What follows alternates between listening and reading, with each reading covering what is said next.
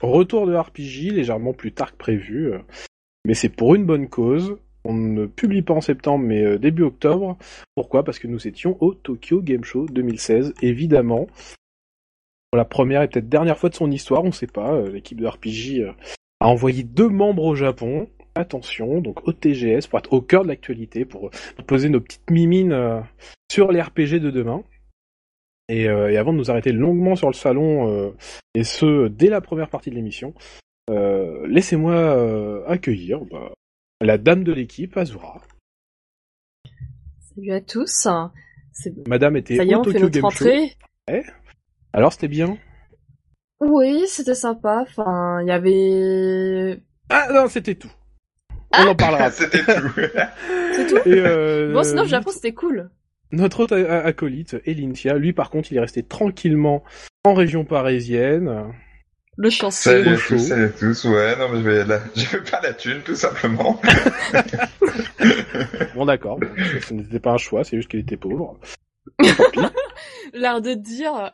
Je pense que. si j'ai émigré à Bordeaux, un temps, c'est beaucoup moins cher que Tokyo, ça va, ça passe. Non mais du coup, euh, tu vas pouvoir nous, nous interroger sur euh, notre ressenti du, du Bah ouais, je vais vous chauffer parce que ça avait l'air quand même, enfin, c'est toujours un rendez-vous assez important, donc euh, c'est cool d'avoir des, des ressentis euh, directs depuis l'inside, quoi. Oui, d'ailleurs, ce qui est amusant, c'est que moi, j'ai pu lire quelques avis sur le Tokyo Game Show et j'ai vu à chaque fois des avis mitigés que c'était pas un grand salon, c'était pas un grand TGS. Et, et pourtant, nous qui y étions, on a vu pas mal de choses quand même. hein. Mais justement, alors c'était quoi un petit peu votre euh, votre impression de départ quand vous êtes arrivé? C'était le combien déjà? C'était le 20e, c'était les 20 ans du TGS. Et c'était le 15 septembre. Une très très belle date. Ok.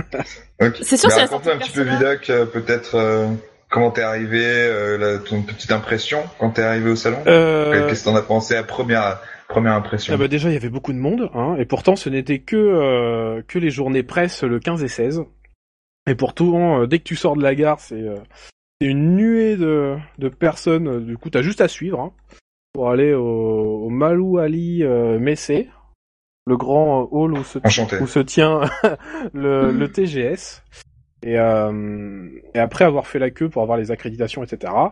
Quand tu rentres, eh ben, tu arrives, euh, tu arrives en haut. Si je dis pas de bêtises, c'était le, le hall 4, je crois, le premier jour.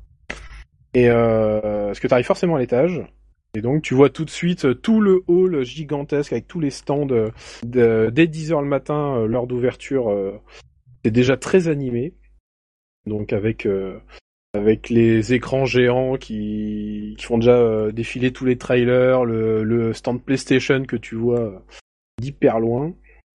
Et euh, même si on rentrait le premier jour par le un côté plus calme avec le, Family Game Park, où en fait c'est euh, c'est le stand pour les pour les familles, donc très euh, très euh, employé le week-end, et où il y avait pas mal d'indés. il y avait des petits stands comme celui de Dark System Works aussi à l'entrée. Il y avait du Res Infinite en VR, il y avait des trucs sympas. Et donc c'est le TGS, c'était plusieurs grands halls. Et, et c'était hall 4, euh, 4, 5, si j'ai pas de bêtises, où il y avait les grands éditeurs, que forcément nous on connaît tous. Euh, Konami, Sega, euh, Square Enix, euh, qui, qui entouraient une travée euh, smartphone. Les smartphones étaient au milieu et euh, relativement bien représentés. Par rapport aux grands éditeurs, il devait y avoir plus de place. euh, Enfin, il devait y avoir grave de place. Du coup, maintenant les smartphones. Eh ben euh, en fait pas tant que ça, Ah. tu vois. Euh, Ah je m'attendais vraiment à des stands gigantesques. J'avais vu pas mal d'avis euh, sur le Tokyo Game Show 2015 où euh, il y avait eu euh, celui qui avait fait grand bruit, c'était le stand euh, Grand Blue Fantasy avec euh, où il y avait un navire géant, etc. Ouais, tout à fait. Et ben Ouais. là, euh, ça payait pas trop de mine en fait. C'était des petits stands côté smartphone. Alors il y en avait, euh, il y en avait pas mal hein, parce que c'était quand même euh, tout le milieu des des halls. Mais euh, c'était pas, euh, c'était pas énorme, c'était pas grandiloquent. Clairement, le côté console avait euh, avait repris la main. Bon, Enfin, en tout cas, moi, c'est ce que j'ai trouvé. Euh, il y avait quand même des trucs intéressants. Il y avait Yakuza sur, smartphone. Il y avait, euh, il y avait beaucoup de Project Diva aussi euh, sur le stand Xperia. C'était peut-être dilué dans les stands éditeurs parce que maintenant euh, ch- chaque chaque grosse boîte a son a son petit pôle smartphone, Square Enix, Konami, euh, Eh tout ce ben, que tu veux quoi. Eh ben, ils avaient Sega. pas de smartphone. euh, si- pour pas dire de bêtises, ils avaient pas de de borne smartphone ou de démonstration. Euh, alors il y avait quelques trailers parce que chaque grand st- euh, stand avait en fait sa scène pour diffuser des conférences, des trailers, des euh, des footage de jeux. Et, euh, et, et par exemple Square Enix le premier jour, le 15 septembre, ils avaient ils devaient annoncer un jeu d'action surprise à 13h. Et du coup, Ouais, euh, bon. voilà, on y était avec Azura. et, euh, et donc moi, à, à 13h, en fait, il y avait un petit stand presse, en fait, où ils te donnaient des goodies, le, enfin, goodies. Ils donnaient un sac, ils te donnaient euh, le dossier presse, Mhm. hein, euh, deux feuilles euh, agrafées. Oui, la feuille. euh, Voilà. Et, euh, et en fait, c'était un MOBA sur, euh, sur smartphone, quoi. Euh, voilà. Voilà. Flame Blaze. voilà. Merci, au revoir. Donc euh, moi euh, j'y étais, euh, voilà, ils te lancent le trailer, euh, génial. Euh, je sais plus qui était venu, le directeur ou le producteur. Et euh, pff, moi je j'ai rage quitté la, la conférence, hein. ça a duré une heure. Oh, déception. Moi j'ai juste regardé le trailer, je me suis dit, oh, un, un- un action, peut-être RPG, euh, euh, l'année des 25 ans de Seiken, tu vois, j'étais un peu, euh, j'étais un peu fanboy là. Oui, c'est ce que tu me disais d'ailleurs avant. euh, Ça veut c'est ce que je t'avais dit la veille. la veille, euh, la veille à Joy Police. euh, Oh là là, ça se trouve, c'est un nouveau. Un nouveau Seiken, j'étais j'étais un peu tout fou là. Et j'ai cassé tes espoirs et après euh, le PS les a cassés. Ah bah euh, oui. Bah de toute façon, tu te dis voilà, tu, tu vois les. En plus, il y avait un. C'était quoi C'était une. Non, c'est pas une statue, c'était un gars déguisé, c'était un cosplay. Et à côté de la scène, je me dis, c'est un peu américain, un peu américain quand même comme design, mais pourquoi pas? Bah justement, je voulais te poser une question. Toi, t'as fait plusieurs salons quand même euh, occidentaux Euh, un, petit peu. ouais. Par contre, ouais, j'en Ouais, ai un pas petit peu. est-ce que tu trouves des, des, des spécificités Les dans ce salon japonais par rapport aux autres? Non mais c'est tout. bête. Non, Ouais. mais- Alors là, je- alors euh, franchement, moi j'en ai vu plus au Paris Games Week qu'au Tokyo Game Show. Ah ouais, ah non, moi je trouve que vraiment Tout par- plus au Tokyo Game au Show, elles Paris sont Games Week. omniprésentes. Au Tokyo Game Show. Elles sont omniprésentes, Ah non, mais, alors. mais vraiment très très avenantes et euh, très très agréables. Tu peux les solliciter, leur poser des questions, elles te répondent direct au tac au tac. Elles connaissent toutes les démos par cœur. Quand tu fais une démo, la, la, la- l'hôtesse qui est à côté de toi, elle connaît la démo par cœur, elle peut te guider, elle peut répondre à toutes tes questions. Euh, quand tu les vois, il y en a qui jouaient hein, sur le stand Minano Golf, donc c'est pas du RPG, mais sur Minano Golf, c'était du, du 4 contre 4, mais c'était du 3 contre 3 parce qu'il y avait deux hôtesses, une dans chaque équipe. Et euh, mais euh, Ah, c'est vraiment, euh, enfin, il y avait beaucoup de Ouais. stands qui avaient des joueuses. Et donc moi, c'est ce qui m'a marqué, c'est que t'arrives, elles sont vraiment omniprésentes, tu les vois partout. Alors, Et euh, ça, c'est la première chose. Après, euh, Après, c'est- mon point de vue, je pourrais donner le mien après. ah, attends, je, je euh, finis juste et euh, après je te laisse. Et, euh, et euh, la taille du salon, j'ai trouvé ça vraiment grand.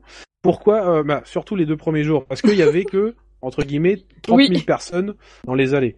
Donc euh, le salon bah, donne vraiment l'impression d'être gigantesque. Et, euh, et par contre, les journées publiques, où là, de 30 000, on passe à 100 000 personnes, là, on se retrouve avec une Japan Expo. Quoi. On se marche dessus, euh, il y a du monde partout. euh. Mais avec des gens courtois.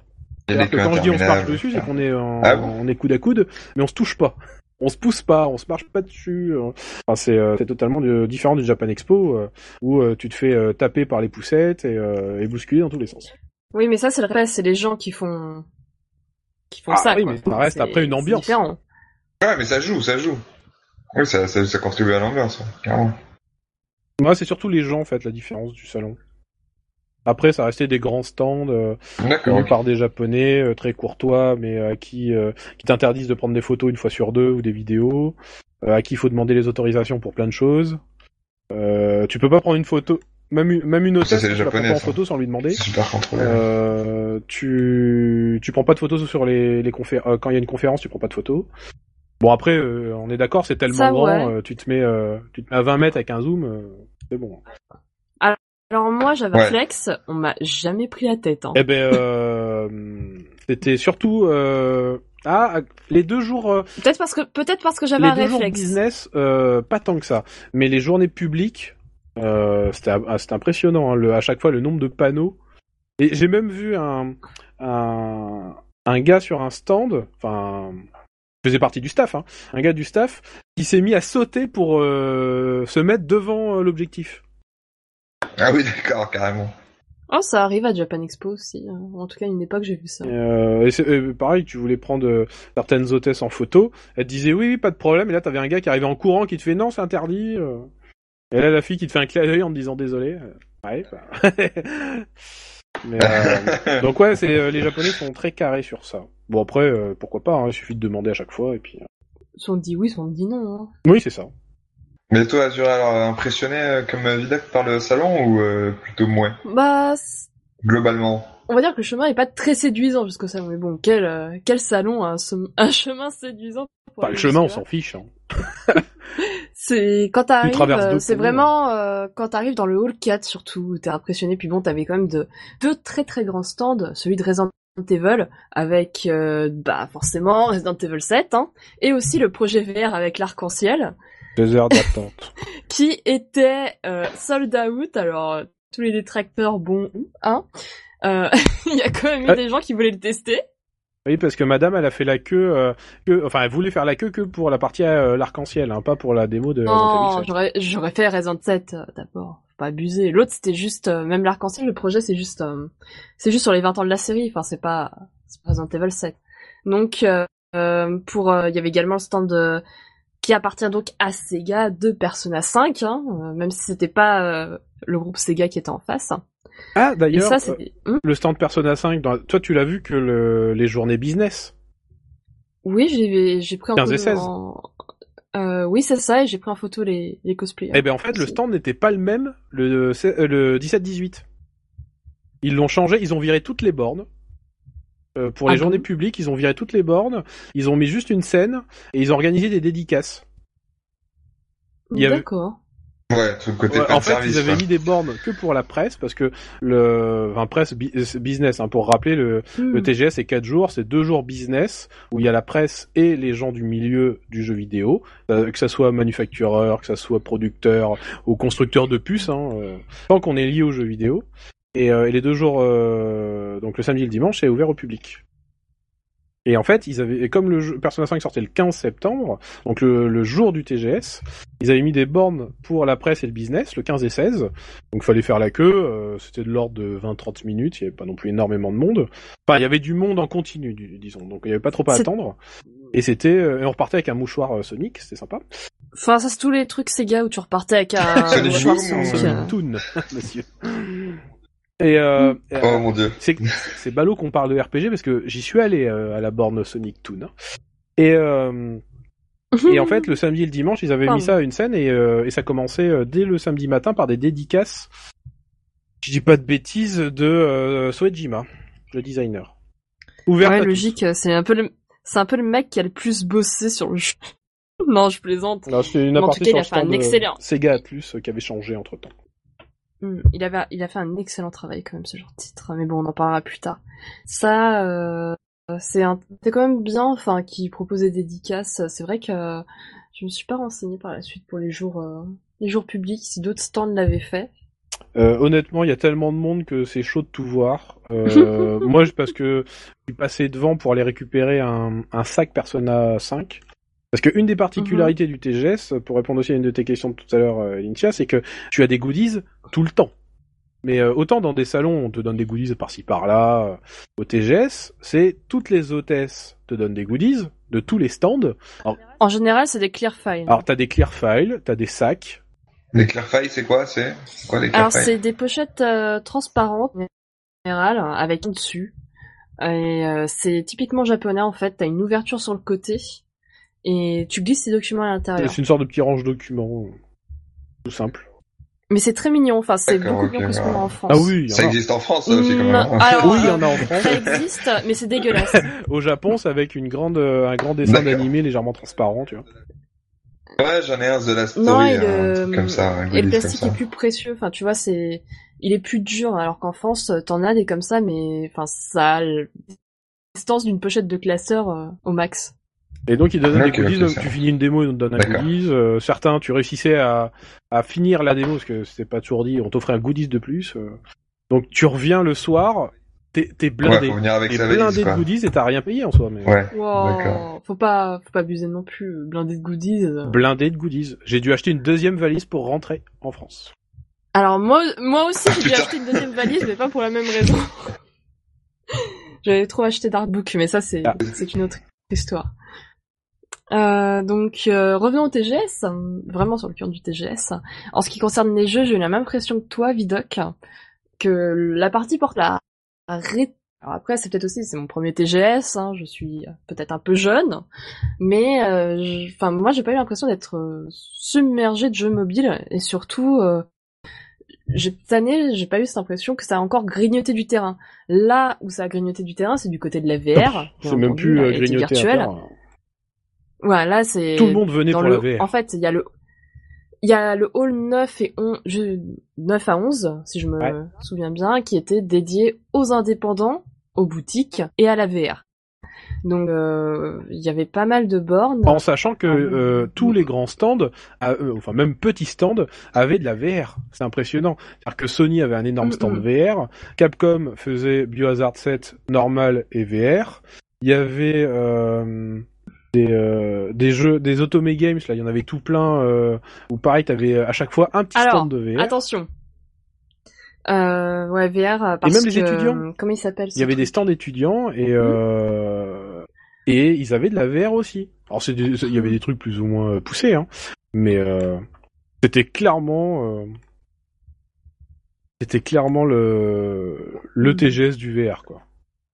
Après, il y a beaucoup d'expériences encore. Pas vraiment de jeux, jou- enfin de vrais jeux, disons. Enfin, le jeu auquel vous jouerez de manière VR. Pendant un bon moment, ça sera encore euh, des expériences. Hein, faut pas, faut pas se leurrer. Il y a pas non plus, euh, on n'a pas les PC qu'il faut encore pour tourner, faire tourner les trucs. Les casques, ça coûte cher. Donc de toute façon, euh, niveau graphisme, ça sera pas vraiment mieux que ce que propose le PlayStation VR, en tout cas pour le grand public. Non mais c'est ça, la, non mais la VR, c'est ça qui est bien, c'est que c'est c'est c'est super, euh, comment dire, c'est super utile dans les salons Ah, mais parce que clairement. un peu parc d'attractions. Mm. Donc du coup, ça ramène des gens, Mm. etc. Ça Et, fait vraiment euh, un petit truc, euh, petite Et et il y curiosité avait, qu'on va euh, voir. ce qui était marrant, c'est qu'il y avait aussi beaucoup de stands sur les expérimentations. Donc il y avait un stand où il y avait une armure méca que tu pouvais tester d'ailleurs. Tu rentrais dans l'armure et en fait tu pouvais bouger les bras, etc. Dès que tu bougeais les bras, c'était le méca qui bougeait. Et euh, t'avais des stands comme ça. T'avais un stand avec Skyrim et si je dis pas de bêtises, c'était 6 ou 7 six écrans. Le gars il jouait sur six écrans. Et euh, pour jouer à son Skyrim, il y avait, euh, enfin il y avait tout. Il y en avait, il y avait un stand de, V- Ça, c'est vraiment Oui. le côté parc d'attraction de bah, salon et c'est ça qui, a- voir qui, aussi aussi, que qui fait partie de On parle l'expérience. toujours de, des grands éditeurs et on va s'arrêter un moment dessus. Mais il y a aussi des, euh, des constructeurs comme Intel, comme MSI. Il y avait, Oui, c'est vrai que le PC euh, commence à s'implanter au Japon.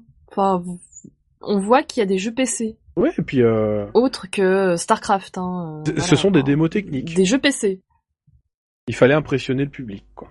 Et euh, donc tu parlais des babes tout à l'heure. Franchement, moi j'ai pas été choquée. Il- Je m'attendais à pire. Ah non, moi, exact. Enfin, moi après, euh, c'était mon premier aussi TGS, mais je m'attendais qu'à ça. Voilà, des babes à chaque. euh, Bah si tu veux, euh, enfin après tu vois, il y a babes, et- on va dire habillées pour le stand. Par exemple, les cosplayers qui étaient là pour Persona, oui, il y avait des nanas, mais je considérais pas que c'était des babes parce qu'elles étaient Oui. habillées comme les bah, personnages. comme sur euh, FF14, il y avait un, il y avait un très beau cosplay sur Atelier Firis aussi. euh.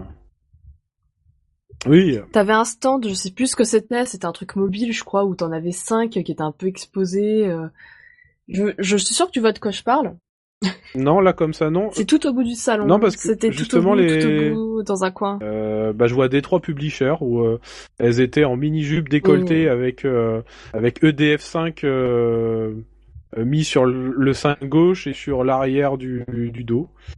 Et, euh, Ah oui, toi t'as été, t'as été quand même regardé quoi. Ah mais moi je suis même en photo avec. Question importante, est-ce qu'il y avait, euh, ouais. est-ce qu'il y avait des boys?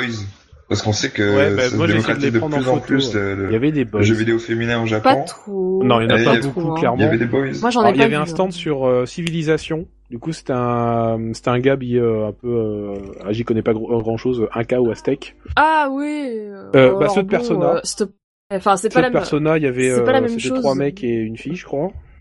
Ou deux filles et deux mecs. Enfin, tu peux pas comparer. Il y avait pas des cosplayers de. Euh, de alors FF15. FF15, Heureusement, il y en avait alors pas. FF15, les euh, les doubleurs sont, il me semble que ce sont les doubleurs qui sont venus sur scène le, le, euh, le samedi ou le dimanche. J'ai pas suivi. Euh, mais sinon, le- sur le stand Square Enix, ils étaient hyper habillés. Hein. C'était clairement. euh, D'ailleurs, ils devaient crever de chaud quand, quand tu vois la chaleur qu'ils faisaient euh, là-bas. Ils étaient euh, euh, euh, habillés juste en haut du col, euh, tous. Ils devaient un peu euh, un- avoir un peu de mal, mais euh, euh, Boys, si euh, après sur quelques stands, ouais, il y avait des mecs cosplayés euh, pour le ouais, stand. Mais c'est à la marge. Enfin voilà.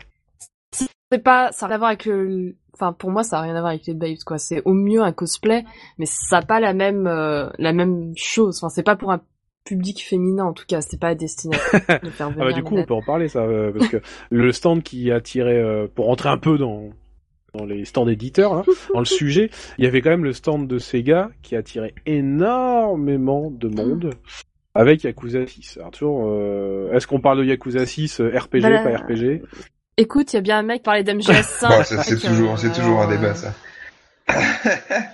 ouais, je pense que maintenant on peut, on peut s'autoriser des choses comme ça. Ouais, bah euh, Yakuza 6 avait un immense stand. Et euh, où forcément là il y avait la- euh, l'animation parce que euh, Yakuza 6 a fait l'actualité euh, dernièrement avec ses, euh, ses hôtesses. Et là en fait il y avait euh, il y avait des hôtesses dont une en tout cas avait a été sélectionnée pour être modélisée dans le jeu. Et du coup elle par contre elle a, elle a vraiment fait sensation mais ils l'ont habillée pour aussi hein, clairement. Et ce stand Yakuza était était très grand. Fallait compter euh, en journée business, euh, fallait compter une bonne heure d'attente pour jouer euh, à, perso- Yakuza 6. Et euh, moi, je l'ai fait le dimanche matin, donc en journée publique. C'est vraiment le dernier stand que je voulais faire. Et en arrivant à 10h15, avec un salon qui ouvre à 10h, je rappelle, il y avait 120 minutes de queue. Je suis arrivé à 10h15 sur le, le stand, il marquait 120 minutes, du coup le gars à l'entrée, il avait fermé la queue, il me dit euh, vous voulez pas faire autre chose qu'il y a déjà deux heures de queue? Je lui dis non non, je suis venu faire ça. Ah parce que il me dit mais euh, deux heures ça vous va? Je lui fais oui oui euh, deux heures. ça va. Euh. Il me fait ah bon ok. Il m'a ouvert la file et il, Ah, il doit laisser passer. il, m'a laissé Cool. rentrer et en effet ouais, deux heures, 10h15, j'ai commencé ma démo, il était 10h20, je suis sorti à 13h. Euh... Mais il y avait le goodies. Bon, il y bah, avait le écoute, goodies. si ça te va. Mais, mais surtout, mais c'est, mais surtout la question, c'est c'était comment la démo? Enfin, raconte-moi un peu.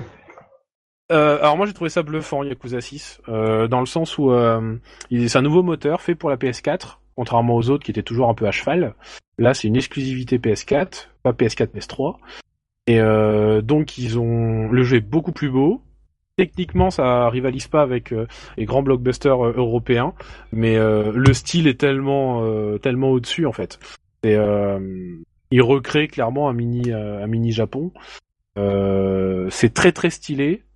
C'est très joli les visages. Les visages, c'est bluffant. Ah oui, j'avais vu Euh, ça. il y aura. Kitano dans le jeu et, et en fait et pendant qu'on fait la, la queue, en fait, il nous diffuse sur des écrans euh, différents reportages sur l'équipe avec des interviews, etc.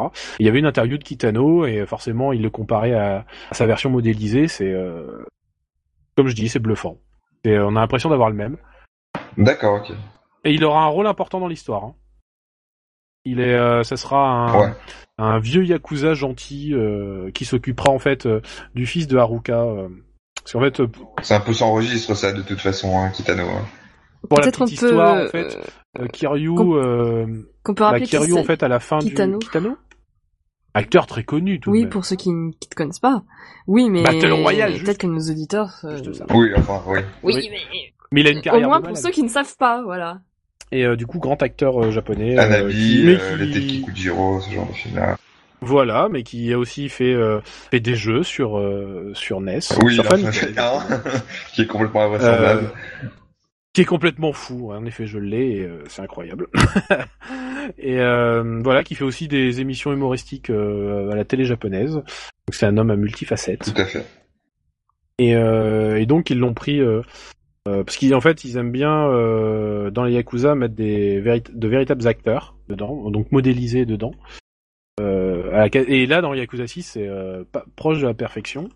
Donc pour les petites histoires, c'est que voilà, Kiryu sort de sort de prison, il veut retrouver Haruka qui était sa fille adoptive mais qu'il avait pris sous son aile.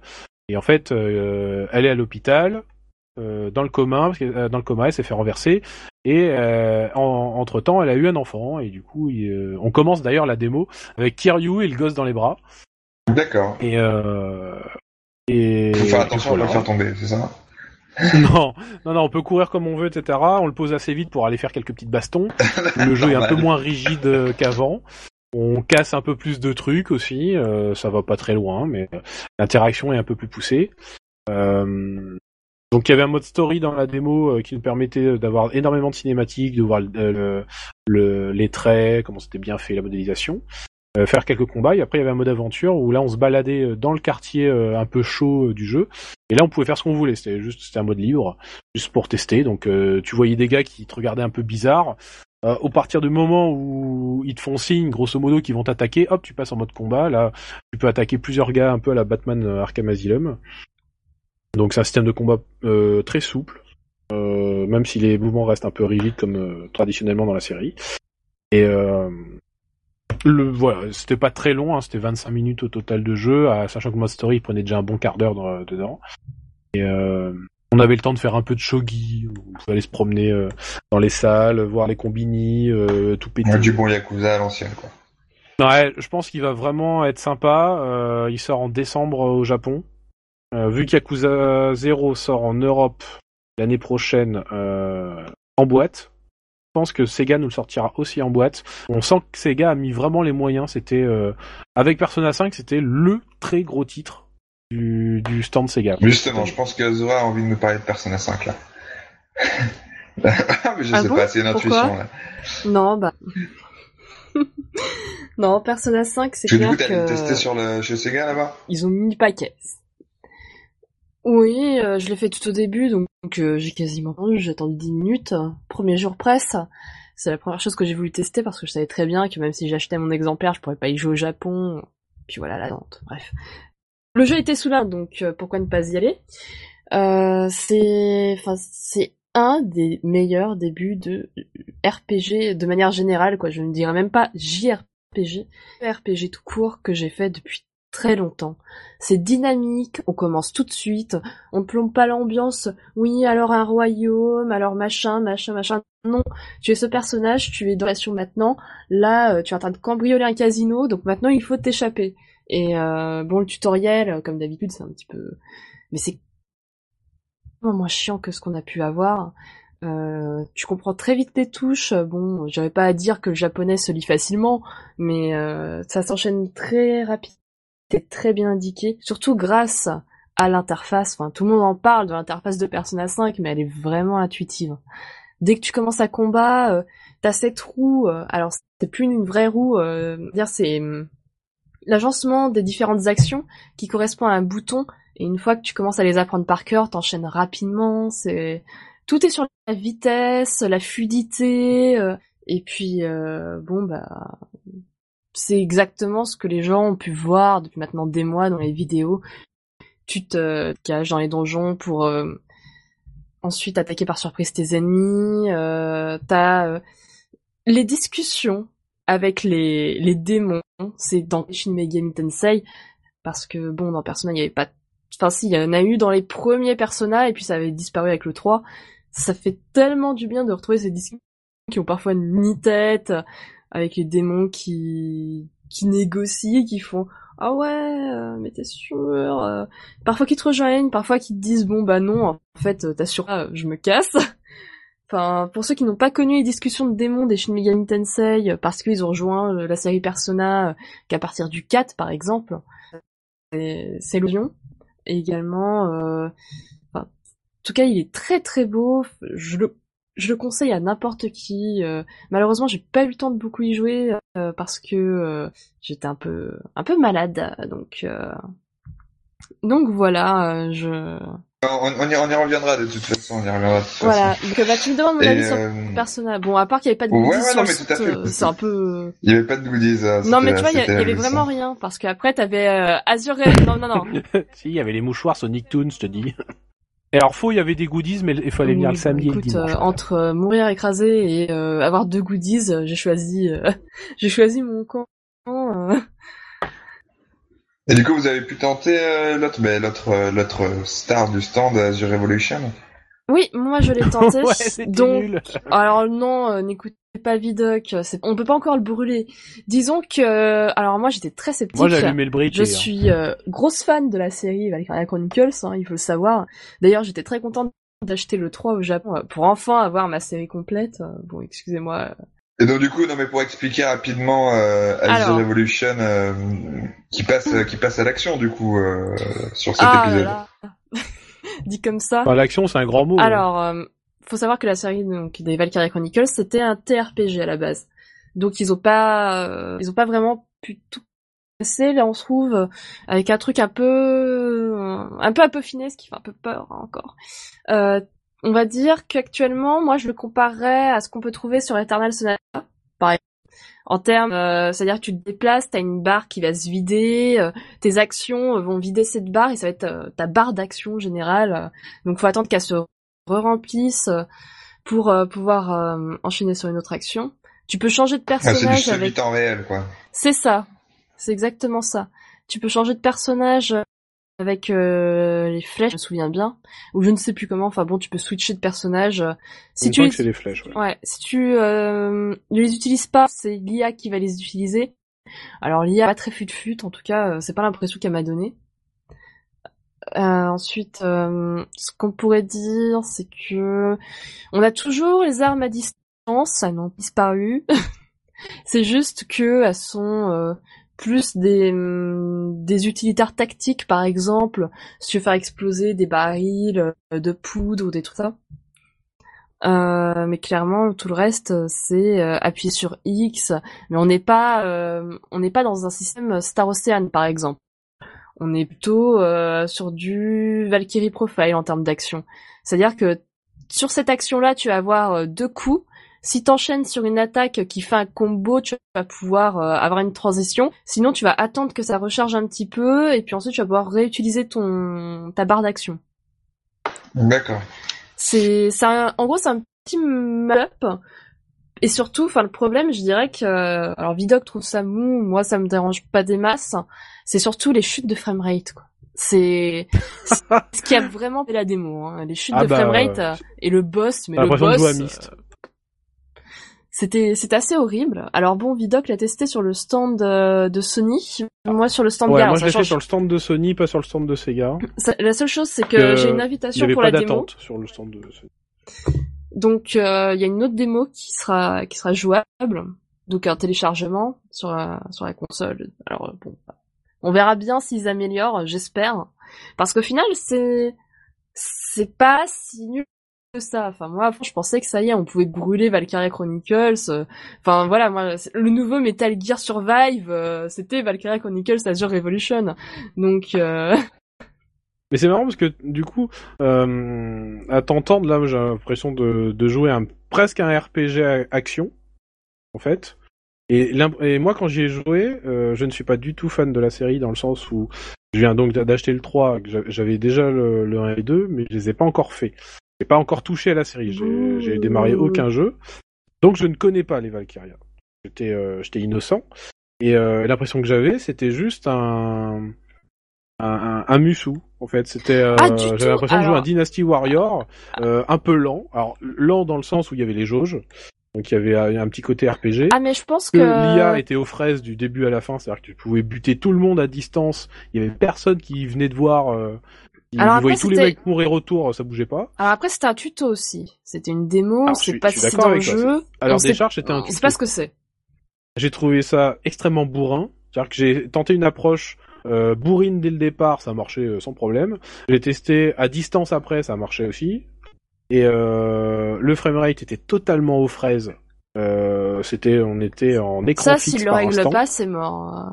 C'était horrible. Euh, le problème est aussi qu'on jouait, on jouait à la démo très proche de l'écran, donc le jeu pixelisait énormément. Ça, je le mets plutôt sur le, fait qu'on était trop proche des écrans. Mais euh, c'était pas flatteur. J'avais l'impression de jouer à, un jeu PS3, clairement. Ça va pas déranger. Il y a des jeux, euh, des jeux PS4 qui sont plus moches que ça, donc. Euh. Et heureusement qu'il y avait le boss à la fin pour mettre une pseudo euh, stratégie tactique et pour euh, tester autre chose que euh, bourriner le bouton. c'était pas voilà moi j'ai trouvé ça j'ai pas trouvé ça GG la démo durait 17 minutes bah, est-ce que t'as joué à Valkyrie Profile? Ah oui parce que tu vois j'ai l'impression que ça a juste rien à voir bah tu non mais je veux dire tu dis bourriner le bouton mais après tu terner. Enfin, c'est comme Valkyrie Profile. on, pouvait bourriner dans Valkyrie Profile aussi. Hein. Ouais, c'est ça. Donc, euh, mais dans Valkyrie Profile, t'as enchaîné les, les, boutons pour aller sur euh, différents persos. Là, euh, t'es sur un perso et tu tapes. Point. C'est vraiment comme un Dynasty Warriors. Euh, bah moi j'ai, enfin peut-être que tu l'as mal pris depuis le début, mais enfin moi je l'ai pas du tout ressenti comme un Dynasty Warriors. Du coup, bref, nul pour l'instant pour moi.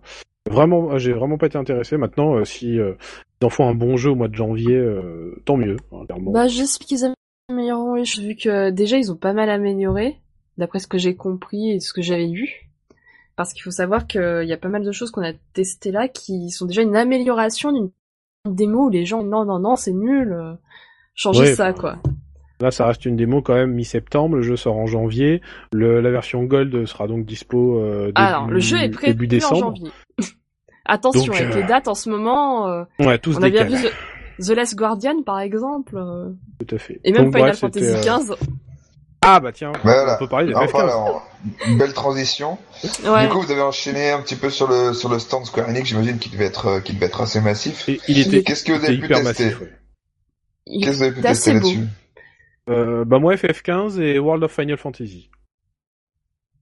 Et euh, bon, FF15, euh, est-ce qu'il y a encore des choses à dire dessus? On a peut-être trop parlé. Bah, mais surtout, ce qui m'intrigue, c'est surtout... euh, juste pour FF15, je vais pas dire énormément de choses, juste que euh, le jeu m'a vraiment rassuré. C'est-à-dire que j'avais, j'ai fait du Sky, j'ai fait Platinum, les deux démos, euh, voilà, je trouvais Platinum, j'avais l'impression que c'était un Kingdom Hearts bis. Euh, du Sky, il y avait plein, euh, le système de combat était brouillon, la caméra était toujours aux fraises, euh, il y avait des bugs de collision, etc. Là, j'ai eu l'impression de jouer un jeu fini. C'est-à-dire que le système de baston était limpide. Ça euh, bah c'est en fait c'est la version qui était qui était gold et qu'ils ont décidé finalement de reporter et d'améliorer. Et, et en fait le jeu vraiment m'a donné l'impression d'être d'être très propre euh, le système de baston et la caméra euh, étaient cohérents, c'est-à-dire que c'était agréable à, jouer. Je savais ce que je faisais et la caméra se plaçait correctement. Alors j'avais quand même la main pour la repositionner, mais voilà, on n'était pas perdu comme sur du Sky. Euh, le jeu était très joli. ce qui est un peu triste, c'est qu'il y avait, si je dis pas de bêtises, 36 bornes, et sur les 36, il y en avait, il y en avait 5, Ouais, 5 pour euh, Xbox One et tout le reste c'était euh, c'était Sony qui avait fourni. Du coup là tu dis ah mmh. déjà euh, au Japon lui déjà qu'on savait que la Xbox One ça serait pas ça mais même au Tokyo Game Show il était pas par Microsoft il était absent. Et voilà le, non le jeu était très sympa on a on a vu on a vu pas mal de scènes cinématiques la démo durait 25 minutes. on a vu un je sais pas comment on appelle ça un un, forward ou enfin clairement on a vu un, combat euh, une sorte de combat final un peu euh, d'FF15 et hop flashback derrière. Et euh, pour revenir à des temps qu'on voit dans tous les trailers. On a poussé la dans la démo on poussait la voiture. Donc on voit bien qu'elle est sur rail hein. elle était en panne. Donc, donc non vraiment très rassuré. La voiture. Non mais je, voilà Rassuré par, la, rassuré par la voiture, rassuré le, jeu il était beau, il était jouable, euh, c'était stable. Et, euh, et, en fait, il y avait pas mal de bribes de, de scénar qui font penser que voilà, il y a vraiment quelque chose derrière. Euh, donc plutôt content. Ok, donc World of FF. World of FF. Euh, le thème de la chanson, euh, j'aime beaucoup pour info. Euh, J'aimais pas au début, mais euh, en fait, je... quand ça commence comme ça, ça veut dire que le reste n'est pas forcément génial. J'aime beaucoup la musique. Ah, je suis non, alors le jeu, euh, moi j'y suis allé en me disant que ça allait être génial. Euh, J'aurais peut-être pas dû, tu vois. Euh, C'est-à-dire que clairement, le jeu il a l'air sympatoche. C'est le c'est le petit jeu qu'on qu'on va aimer euh, auquel on va aimer jouer parce que euh, c'est l'histoire de du coup de deux de gamins qui sont projetés dans le monde de Grimoire où où vivent tous les héros des FF. Je sais pas trop pourquoi. Oh. Et euh, tu tu peux grandir, tu peux euh, tu peux devenir petit en, en chibi là. Euh, ouais, c'est un peu Alice au pays des merveilles. Euh, oui, Enfin, au pays ouais, c'est ça. Euh, du coup, tu, ton équipe, en fait, c'est les deux, euh, le frère et la sœur, euh, Lan et Rain, euh, plus, euh, si je dis pas de bêtises, je dis pas de bêtises, au, au moins deux monstres chacun associés. Oui, c'est ça. Et donc en fait, c'est comme des Pokémon. En fait, ils ont, tu peux prendre des monstres, ils sont avec toi. Ouais, ils font chier avec et, ça. donc, tu combats à 6. par contre, tu peux en fait faire une tour de personnage. Comme dans Suikoden. Alors euh, oui et non, c'est-à-dire que tu en fait 6 mais en 2 fois 3. Et, euh, et tu peux faire une tour de personnage. C'est-à-dire que tu peux prendre euh, tu prends Rain par exemple. Comment gymnastique tu prends Rain, tu lui mets sur la tête un chocobo et sur la tête du chocobo, tu peux mettre un Moogle. Et, et, du coup, tu fais une tour de ah personnage. D'accord. Leur point de vie s'additionne leur attaque du coup est plus puissante, etc. Ils avaient fait un peu, non Au début, je, je, comprenais pas. En fait, à, un moment, dans le tuto, ils t'expliquent, ils te disent, vous pouvez configurer les associations de personnages. Et, euh, et là, en fait, je pense que toutes les hôtesses, elles étaient habituées en fait des réactions des gens. Moi, j'y suis allé le samedi, donc elles avaient déjà deux jours derrière elles. Euh, T'es à peine arrivé dans le menu, direct, elle arrive et te fait, oui, il faut le mettre sur sur celui-ci. c'était c'était pas évident. Euh, enfin, euh, le truc, t'avais bien compris ce qu'il te disait, mais tu dis, mais mais pourquoi faire? Et en fait, non, non, il, euh, il se, il se fout de personnage, et du coup, tu deviens plus puissant, donc, euh, mm. euh, enfin, plus puissant. Tu donnes un gros coup, plutôt. On va dire que c'est, euh, mais c'est peut-être un peu moins que la somme des trois. Donc, si tu divises ta tour, euh, tu vas peut-être faire plus mal avec tes trois coups, mais par contre, chacun a trois fois moins de, de HP, donc ils sont vachement plus vulnérables. donc, je pense qu'il y a des, ça peut faire des techniques sympas. C'est un pseudo ATB. Euh, dans le jeu. Ouais, sinon c'est intéressant. Euh, bah la démo elle ne montrait pas grand chose. Hein. La, la, démo ne montrait pas grand chose. dans les euh, dans les plaines avec euh, avec euh, des combats aléatoires. Ouais. C'était très classique. Jeu très très classique. L'intérêt du chibi, je comprends pas trop pour l'instant. Hein. Un personnage qui peut être grand ou tout petit. Alors sûrement que tu pourras passer dans des ouais, petits. C'est pour marketer pour les gosses. Je sais pas. Un peu à la, à la minish cap, hein, mais Ouais, je j'étais un peu déçu, ouais. je m'attendais quand même à un jeu plus ambi... avec plus d'ambition. Par contre, euh, là où... où le jeu peut vraiment sortir, euh, tirer son épingle du jeu, c'est que il est, euh, il est très méta. Euh, il... il rit de, de l'univers Final Fantasy. Et, euh, et en fait, ouais. ça peut être, ça peut être sympa en fait de d'avoir un univers où qui se prend pas au sérieux, qui il se moque justement des événements qui se déroulent dans les FF. Euh, voilà. C'est Firoz qui fume un joint ou un truc comme euh, ça, tu penses ça peut arriver ah, je l'ai pas vu.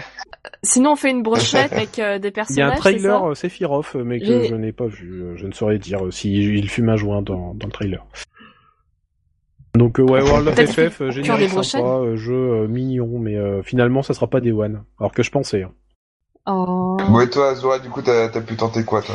Bah, mon Square Enix, Final Fantasy XV, tu vois, enfin, les deux démos que j'ai faites m'ont juste dégoûté du jeu, donc euh, j'attendrai qu'ils sortent pour savoir ce qu'il en est. Mais euh, en ce qui concerne Kingdom Hearts, bon, je savais pas si je voulais faire la démo, parce que ça fait un moment qu'on attend euh, le vrai retour de Kingdom Hearts, Kingdom Hearts 3, et finalement, quand tu arrives devant la borne, que tu commences à avoir la manette en main, que tu vois que ce n'est pas seulement un remake, mais que là, t'as un petit peu d'exclusivité, euh, et bah tu tu retombes dans Kingdom Hearts. Hein. Si t'aimes Kingdom Hearts, enfin, c'est toujours les mêmes, euh, le même attrape-nigo, l'univers un peu enchanté, Disney. Alors là, dans la démo, c'était euh, ce qu'ils appellent, euh, le, je pense que ça doit être le final chapter, la partie avec Aqua en fait. Alors commence pas à nous essayer de nous expliquer le scénario parce que sinon on va terminer. Moi je me suis arrêté à la fin de Kingdom Hearts. C'est le dos. Aqua, c'est la jeune femme euh, du trio euh, de Birth by Sleep, hein. le jeu qui est sorti sur PSP et qui narre euh, les origines des Keyblade, tout ça, les les maîtres des Keyblade, enfin ceux qui connaissent un peu Kingdom Hearts sauront de quoi je parle. Et c'était vraiment un trailer de gameplay. Alors on t'explique deux trois trucs, il y a des choses un peu étranges. Si t'as fait les précédents jeux, il y avait que cinématiques qui étaient bien faites. D'ailleurs, bah, voir Kingdom Hearts en HD, pas seulement des remasters en fait, pas comme ce qu'on a eu jusque là. c'est bah c'est joli. ça fait bizarre. C'est un peu comme quand Nintendo est passé à la HD sur la Wii U. on se rend compte que ça peut être joli. Et, et bah là, c'était un système. En gros, t'avais des points d'activation, euh, des, euh, rouages qui servaient à reconstruire euh, le pont qui menait au château de Cendrillon.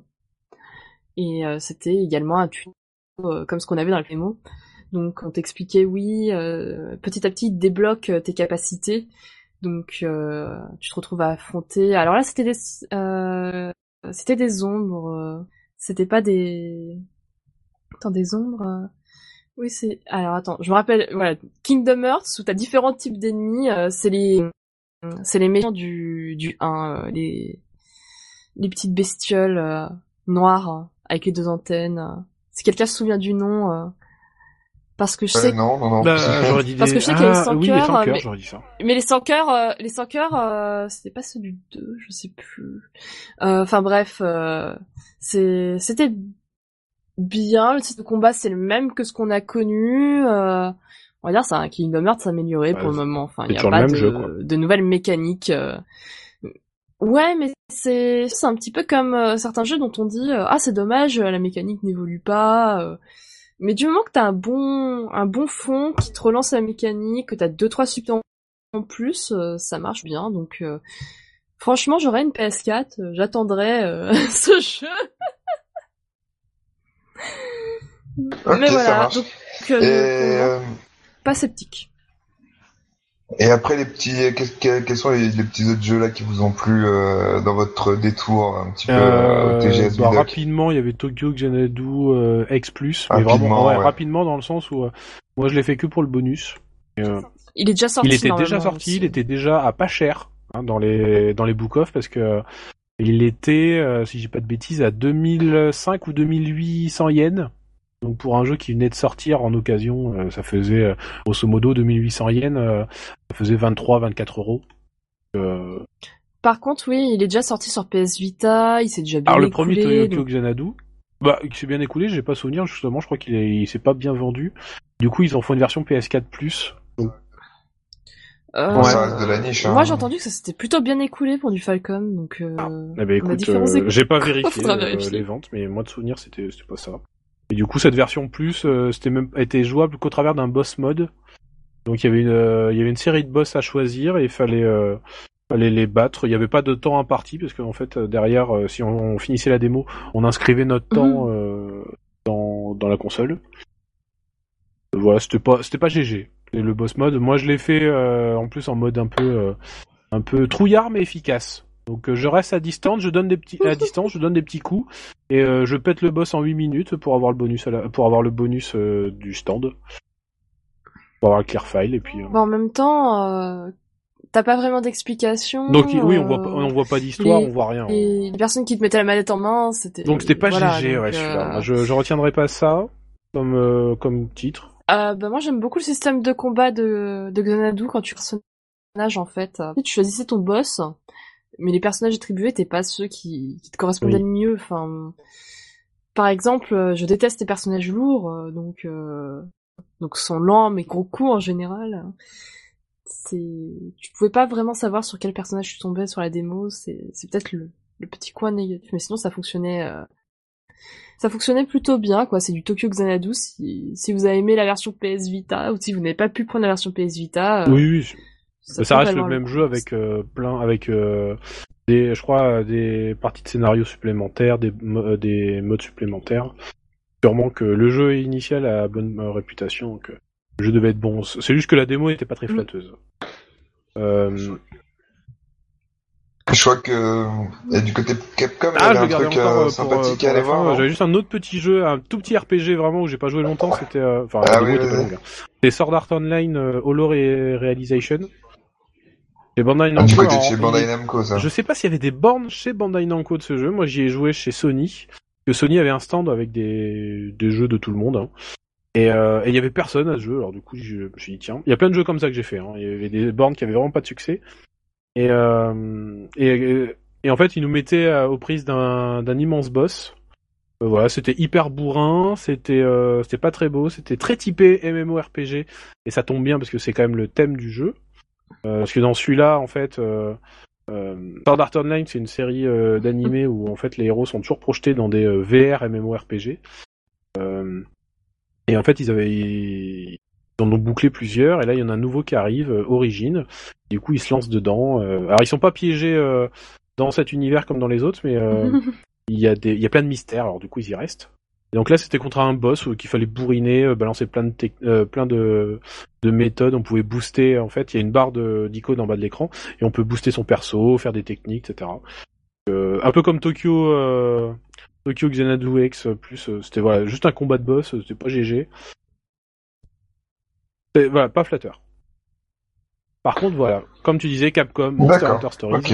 la grosse démo, euh, qui est disponible d'ailleurs à l'heure actuelle pour tout le monde sur le eShop euh, japonais, et qui donne un bonus, euh, pour le jeu final qui sort le 8 octobre, pour ceux qui s'intéressent. Oui, enfin bon, Capcom c'est un peu l'arnaque, mais à chaque fois, même leur boutique c'était l'arnaque. Bah, Monster Hunter Story, il avait pas d'arnaque, c'était bien. Oui, bah oui, c'est Monster Hunter, tu vois, c'est un peu comme euh, Yakuten Saiban, enfin Isami, tu vois, enfin c'est des bons jeux, mais après euh, l'éditeur a une politique assez assez douteuse. Hein, Ouais, du coup, c'était intéressant pour Monster Hunter, c'était de le voir bah, passer en mode story, donc qu'est-ce que ça donne, les premières impressions Parce que euh, vraiment, tu sens que t'es es dans Monster Hunter, c'est-à-dire qu'ils ont gardé tous les bruitages, ils ont gardé, euh, alors même s'ils ont rajeuni les personnages, ils ont gardé la charte graphique. Euh, donc on se retrouve toujours dans des petits villages en pleine montagne. Euh, euh voilà, c'est très, c'est très mignon. Moi j'ai trouvé ça plutôt joli. Euh, ce qui m'a surpris, parce que j'ai eu des avis sur le net où il y en a qui disent que c'est moche. Alors j'arrive pas bien à comprendre. C'est de la 3DS. Hein. Euh, moi j'ai trouvé. Bah c'est peut-être le cara design, tu vois, l'ambiance est jolie. Ah bah oui, non mais après techniquement euh, ça reste de la 3D, ça reste pixelisé, mais euh, il y a un style que j'aime beaucoup. Tous les monstres ont été redesignés pour l'occasion pour être un, peu plus gentillés. Et euh, pour ceux ah ouais, Ils sont trop mignons. Le, le, stand, était, trop génial. Mignon. Hein. le stand était très très bien. Euh, peux faire un peu de promo sur archaic.fr, vous aurez quelques photos prochainement. Et, euh, et en fait, cette démo euh, nous, nous permettait euh, de faire une quête, et d'aller récupérer deux œufs, deux œufs de je ne sais plus quel monstre dans les nids. Et donc l'occasion de, de, se promener un peu, de, de voir le système de combat, qui n'a rien à voir avec le système forcément habituel, où c'était de l'action RPG. Là, c'est du RPG bah surtout que c'est très, euh, c'est très rigide. Hein, Monster Hunter, c'est hyper exigeant et très rigide, très compliqué. Euh, euh, bah, c'est un jeu par exemple où il y a toujours pas de, pas de bêtises. J'ai pas joué au dernier, mais il n'y a pas de lock. Et euh, apprennent à viser tout seul. Et alors après, as une... tu peux recentrer ta caméra quand même sur le dernier. Hein. Oui, mais euh, tu peux être pas mal assisté. Voilà, c'est très différent d'un Et là, c'est vraiment, c'est vraiment, RPG Monster euh, Stories. Donc on dirige euh, un héros, soit une, soit une petite fille, soit un petit garçon. On choisit au début. Et et on a en fait un familier avec nous. C'est un des monstres que l'on peut capturer. Et, et en fait, on combat à deux. À chaque fois, via un système de pierre papier ciseaux. Euh, de power, euh, technique et speed.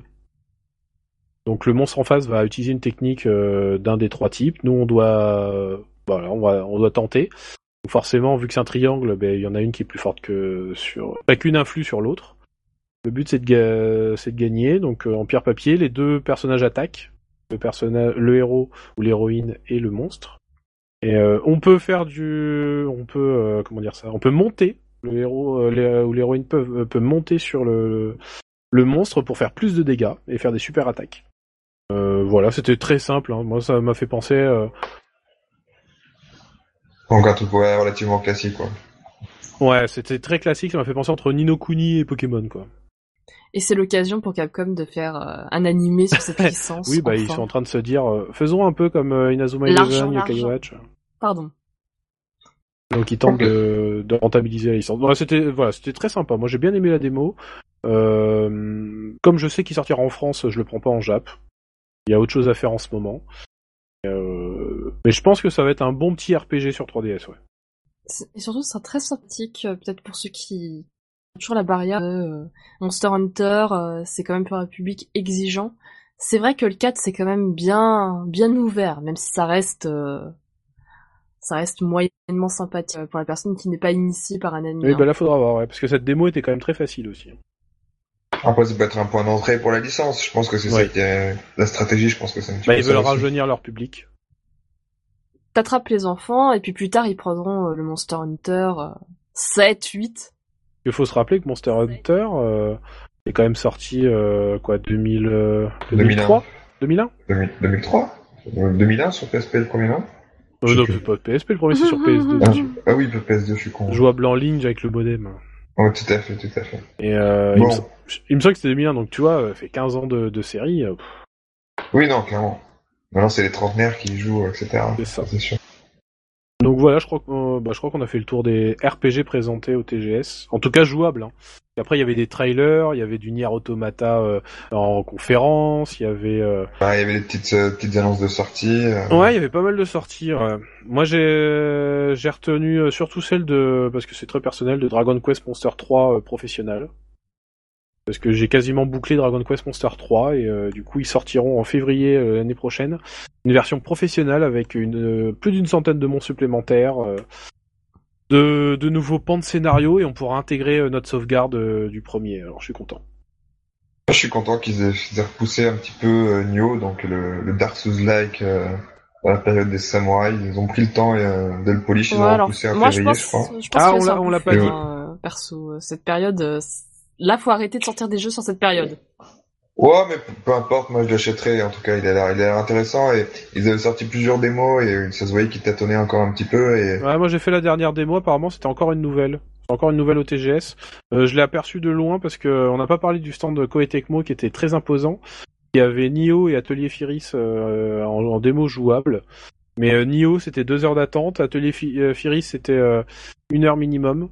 Euh, voilà, moi j'ai pas jugé euh, que c'était euh, que c'était des jeux qui m'attiraient suffisamment pour faire la queue.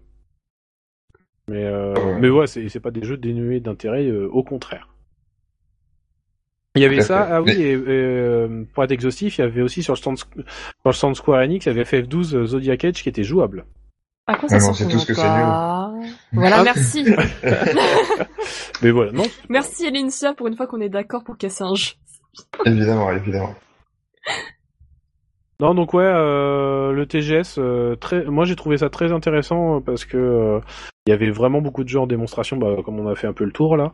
on pouvait jouer à beaucoup de choses. les RPG, ce qui était bien, c'est qu'on pouvait jouer quand même longtemps. Ouais, longtemps. Enfin, une, assez longue période pour avoir une idée en fait. Ouais, c'était entre. je crois que la, démo la plus courte, bah, c'était Tokyo Xanadu, ça durait 7 minutes parce que j'ai battu le boss. Mais euh... Alors ça dépendait si t'étais doué ou pas, quoi. Enfin, clairement. Ah bah, euh, moi j'ai vu que dans les temps, il y en avait qui, qui, qui bouclaient les boss en 3 minutes. Voilà. Mais euh... mais voilà, FF15 on pouvait jouer un moment, Yakuza 6 aussi, Persona 5 on jouait 10 minutes, euh, Azure euh, on y jouait 17, Monster Hunter Stories on... bah on y jouait, fallait juste finir la démo. Ça m'a fait marrer parce que du coup au stand ils avaient peur vu que j'étais le seul occidental de la session à pas comprendre la démo. Ils m'ont dit vous êtes sûr c'est en japonais et tout. Je dis eh, pas de problème. Ah bon, euh, attendez, vous voulez qu'on vous explique? Non, euh, c'est bon.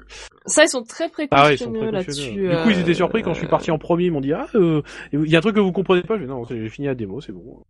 Ah. Et non, voilà, les, ouais, les Japonais sont avenants. Mais ouais, on pouvait vraiment se donner, avoir une bonne idée des jeux, c'est ça. On pouvait jouer un bon moment. Il y avait beaucoup de conférences pour ceux qui voulaient se reposer et, et entre deux, entre deux tests, entre deux files d'attente. Euh, il y avait pas mal d'annonces euh, de dates. Les conférences étaient qu'en japonais et rarement sous-titrées ou adaptées au public, euh, on va dire, extérieur au Japon. Enfin, c'est quand même quelque chose d'apprécié sur le Tokyo Game Show. C'est un salon japonais et ce n'est quasiment pas destiné au public international. Hein. Oui, clairement. Bah, il y a juste un point. en fait, il y a un point presse où ils te donnent des dossiers de presse qui sont en anglais. C'est le seul endroit où tu as vraiment des trucs en anglais. Quand tu fais des démos, euh, certains font euh, mettre des guides en anglais pour euh, t'expliquer les commandes. mais la plupart du temps, ouais, c'est du japonais. les hôtesses ne parlent que japonais. Il y en a une ou deux qui, avec qui j'ai discuté en anglais, mais voilà, sur le en pourcentage, c'est rien. t'auras pas de nom. Pareil pour les dates. Enfin, t'auras que des dates japonaises. Là, on a parlé de Nioh, Saga Scarlet. Et même, ah oui, par exemple, Saga Scarlet, mine de rien, c'est un événement de ce TGS. C'est très moche, c'est euh, immonde comme tout, mais euh, c'est un événement. Hum, donc euh, voilà, enfin même tu vois, t'as Capcom qui a annoncé son Diablo 2 pour le Japon. Merci Capcom, idiot. et même Danganronpa quoi, en catimini quoi. mais c'est seulement pour le Japon et alors que les jeux, enfin, sont plus, sont quand même connus à l'international euh, c'est pas encore dans la pratique japonaise de donner des dates euh, internationales. Ils ont donné des dates, euh, des dates, internationales uniquement quand c'était une sortie mondiale. Et euh, il y a un éditeur, c'était euh, DW Games, je crois. Que FF15 Non, non, il y avait un éditeur, c'était un éditeur de jeux. Euh, je crois qu'il avait fait pour le premier Nier aussi, il avait donné la date internationale à Tokyo Game Show. C'était un... C'est sorti quasiment en même temps. Je crois que c'est DW Games qui fait que des jeux de cul au Japon, et qui proposait en fait un... un... qui fait un tactical RPG. Je crois que c'est un tactical, si je dis pas de bêtises. RPG sur Vita. Et euh, ils avaient dit qu'ils donneraient la date au TGS et ils ont annoncé la date japonaise et la date euh, occidentale. Tu l'as précommandé, j'imagine. God, euh, God Wars, il y avait un très beau stand avec beaucoup de cosplay, c'était cool. Et, euh, et, je suis intéressé. Mais c'est très très rare. Hein. Et ça reste que des. Mais c'était. Euh, bon là, t'as dit une exception. C'est plutôt euh, Square Enix, tu vois, studio plutôt mm. occidentalisé, même si japonais. Mais il y avait des beaux stands occidentaux. Hein. Il y avait le stand Mafia 3 qui attirait beaucoup de monde. Hein. Titanfall 2 a jamais des amplis mm. aussi. Euh. il y avait quelques jeux occidentaux. Il y avait du, du Fallout 4 euh, en VR sur le stand Square. Mm. Euh, forcément, vu que ça coûte cher le TGS, il y avait beaucoup de beaucoup de jeux partenaires. De partenariats de stands. Voilà. Mm. Par exemple, tu avais Konami avec bah, Tokyo Xanadu en tout cas. T'avais des, des ordinateurs. Il y a Blizzard qui a fait un partenariat pour pouvoir mettre Overwatch qui marche très très bien au Japon. Ah oui, c'est vrai. Euh, donc, euh, donc voilà, chacun faisait ses petits partenariats pour économiser de l'argent. Oui, bah Konami avait que des partenaires aussi. Bon, en même temps, Konami, euh, ils sont morts. Non ah, je crois qu'il y avait, un... c'était un trailer ou une démo de MGS Trailer. Vive, Esparle. Je voulais trop y aller si c'était une démo et non, c'est un trailer. ah moi, je serais pas allé. J'aurais préféré me tailler les veines. Hein. DGS en termes de RPG, bah, c'est surtout parce qu'on y a joué. Hein. Clairement, si on, on était resté, euh, je, enfin, moi je parle pour moi, j'étais resté en France, euh, voir, euh, ouais, euh, il y avait quoi? Il y avait eu 4-5 annonces de date. Euh, avoir vivre l'annonce du MOBA de Square Enix à distance, j'aurais mal pris. Après, tu vois, enfin là, c'est parce que tu te situes qu'en termes RPG. Moi, j'étais très contente d'apprendre qu'il y avait un Daigakuten Seiban 2 même si je le fais en japonais comme le premier, et euh, que Danganronpa V3 a été annoncé pour janvier prochain par exemple. Ah, ça c'est des annonces qui me font plaisir. Oui, mais non, mais, c'est parce qu'on est. Euh, c'est quand tu prends le jeu japonais en général. Nous sommes dans, dans RPG, mais. Euh... Voilà, Azura. Non mais non non, c'est pas ça. oui, moi j'ai joué à j'ai joué à Resident Evil 7 et je t'en parlerai deux heures si tu veux, mais euh, mais c'est pas le. Non non, mais c'est pas ça le problème. Non, mais c'est pas là c'est pas ce que je te dis, c'est que tu dis oui si je l'avais vécu de France, bah moi même si je l'avais vécu de France, j'aurais été parce que j'ai eu ces dates c'est si tu te passes que dans le RPG, forcément, bah t'auras pas pu tester les démos, t'auras pas pu. mais après le TGS, ça reste le thermomètre du, de la situation du RPG quand même, enfin du RPG japonais. Donc il euh, n'y a pas que du RPG japonais après. Non, mais bien sûr, mais du point de vue du RPG, enfin tu, tu scrutes toujours le TGS, c'est ce que je veux dire. Et que ça reste un indicateur. Maintenant, euh, c'était que du RPG. C'était que du RPG qui sort euh, prochainement. Il n'y avait pas de jeu qui sortait après euh, mars 2017. Donc ils nous ont. C'est un peu. Et ça c'était finalement c'était pas mal. C'était vraiment tu jouais au jeu qui allait sortir dans les 6 mois.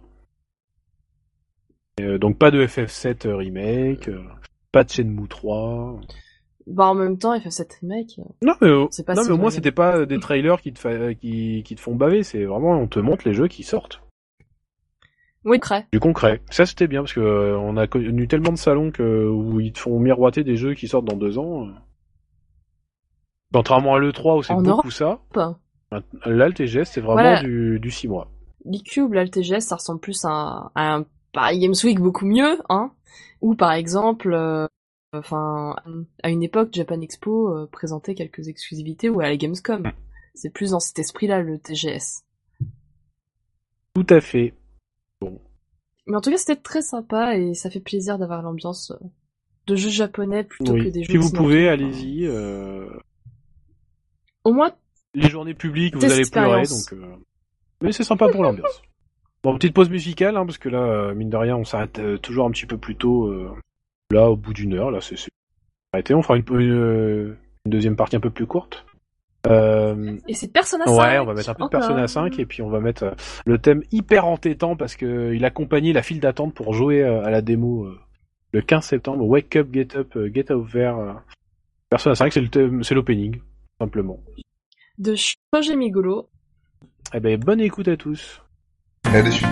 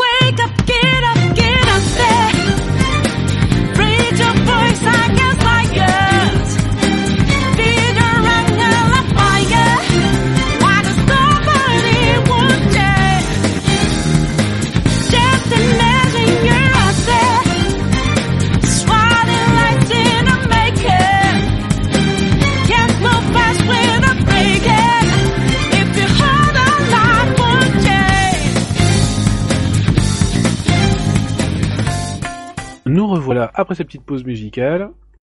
Et je vous propose de faire un peu plus light pour cette seconde partie, puisqu'on est bien resté sur le TGS là pendant une petite heure.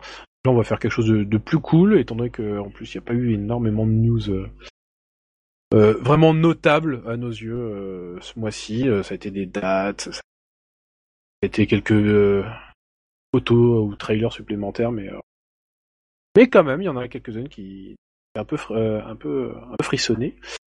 Et, et, je vais commencer par Elincia pour savoir qu'est-ce qui t'a qu'est-ce qui t'a plu frissonner, c'est le cas. Frissonner, c'est le cas.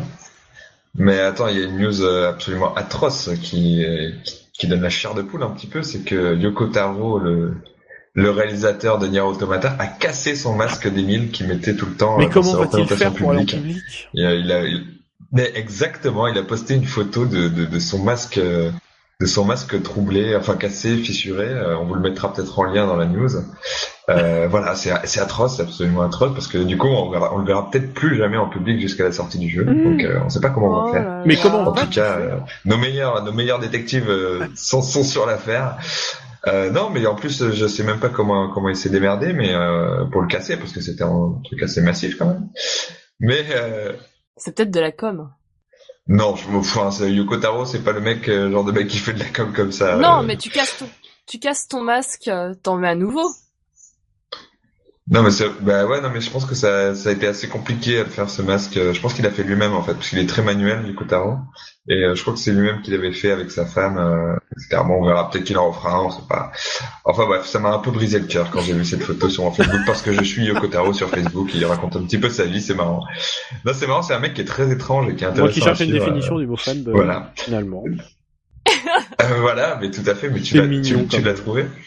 Et euh, donc euh, du coup il y avait ça. Non mais plus sérieusement, euh, on a enfin une date pour Shines. Donc c'est le petit JRPG à la française très sympa d'ailleurs. Donc par des Français qui a, qui a l'air très et qui sont très sympas. Donc c'est un jeu qui est réalisé par Azem Awash. Azem Awash qui, a, qui avait cet univers en fait qu'il avait développé un petit peu en manga, en, en franga on va dire, en manga français euh, depuis ouais je sais pas. Depuis un certain depuis un certain temps euh, dans quelques bouquins et il a saisi l'opportunité notamment avec un Kickstarter euh, de pouvoir le monter en jeu vidéo. Et ça a l'air mignon comme tout ça a l'air assez assez élaboré comme univers et, il a l'air super notamment système de combat qui se Ouais, il a l'air super ambitieux, euh, le jeu euh, globalement, et surtout dans ses mécaniques qui sont assez innovantes, euh, notamment le système de combat qui repose sur quelques éléments de jeu de fight et d'élémentaire, etc., qui a l'air qui a l'air assez assez complexe, assez amusant, et surtout vraiment, enfin, quand on regarde les trailers, ça a l'air d'être très varié dans les environnements, dans les univers qu'on va qu'on va visiter, etc. Tout ça pour la modique somme, je crois que de, de 150 000 150 000 dollars, je crois qu'ils avaient ils avaient demandé à l'époque sur le Kickstarter, c'était il y a deux ans maintenant. Ah bah je, je peux. Et euh, j'avais pu parler plusieurs fois avec eux et euh, et c'est en tout cas l'équipe est vraiment sympathique, ils ont l'air assez talentueux et, ils sont fait euh, ils se sont fait parrainer par euh, par Focus, du coup le deuxième éditeur français. Donc c'est quand même une marque de, de confiance, je pense. Et, euh, et il me tarde donc du coup la sortie qui a été annoncée pour décembre et je suis vraiment impatient de voir ce que ça donne. Alors, c'était 100 000 dollars qu'ils demandaient. 100 000 dollars, voilà. Ça. Et ils ont été kickstartés à hauteur de 139 865. Eh, j'étais pas loin, hein, tu vois. J'étais pas loin.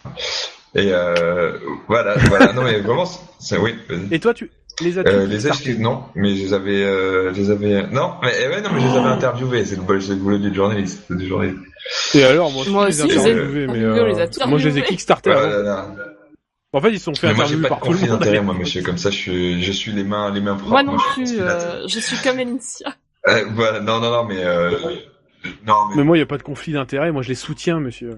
Tout à fait. Non, non, non, mais je les soutiens aussi dans leur démarche. C'est vraiment intéressant et c'est, ça a l'air vraiment frais parce qu'ils donnent une, une tournure aussi qui est très, très française à l'univers du RPG. Ça se voit qu'ils s'inspirent un petit peu des classiques japonais, mais en même temps, je trouve qu'ils arrivent à mettre leurs pattes un petit peu, un petit peu, euh, qui vient de la BD un petit peu franco-belge, je trouve, en tout cas dans l'univers visuel.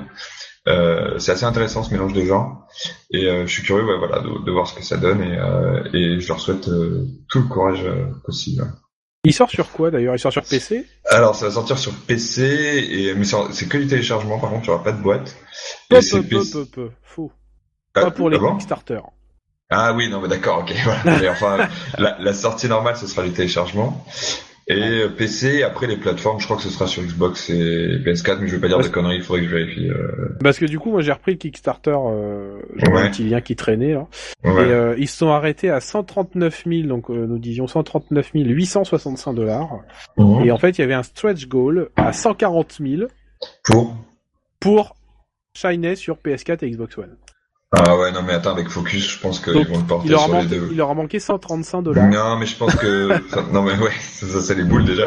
Mais euh, mais je pense que Focus va leur va leur assurer cette euh, cette sortie sur. Et à les multiples 170 000 plateformes. sorties Wii U. Ouais, bon ça par contre on s'en fout. Voilà.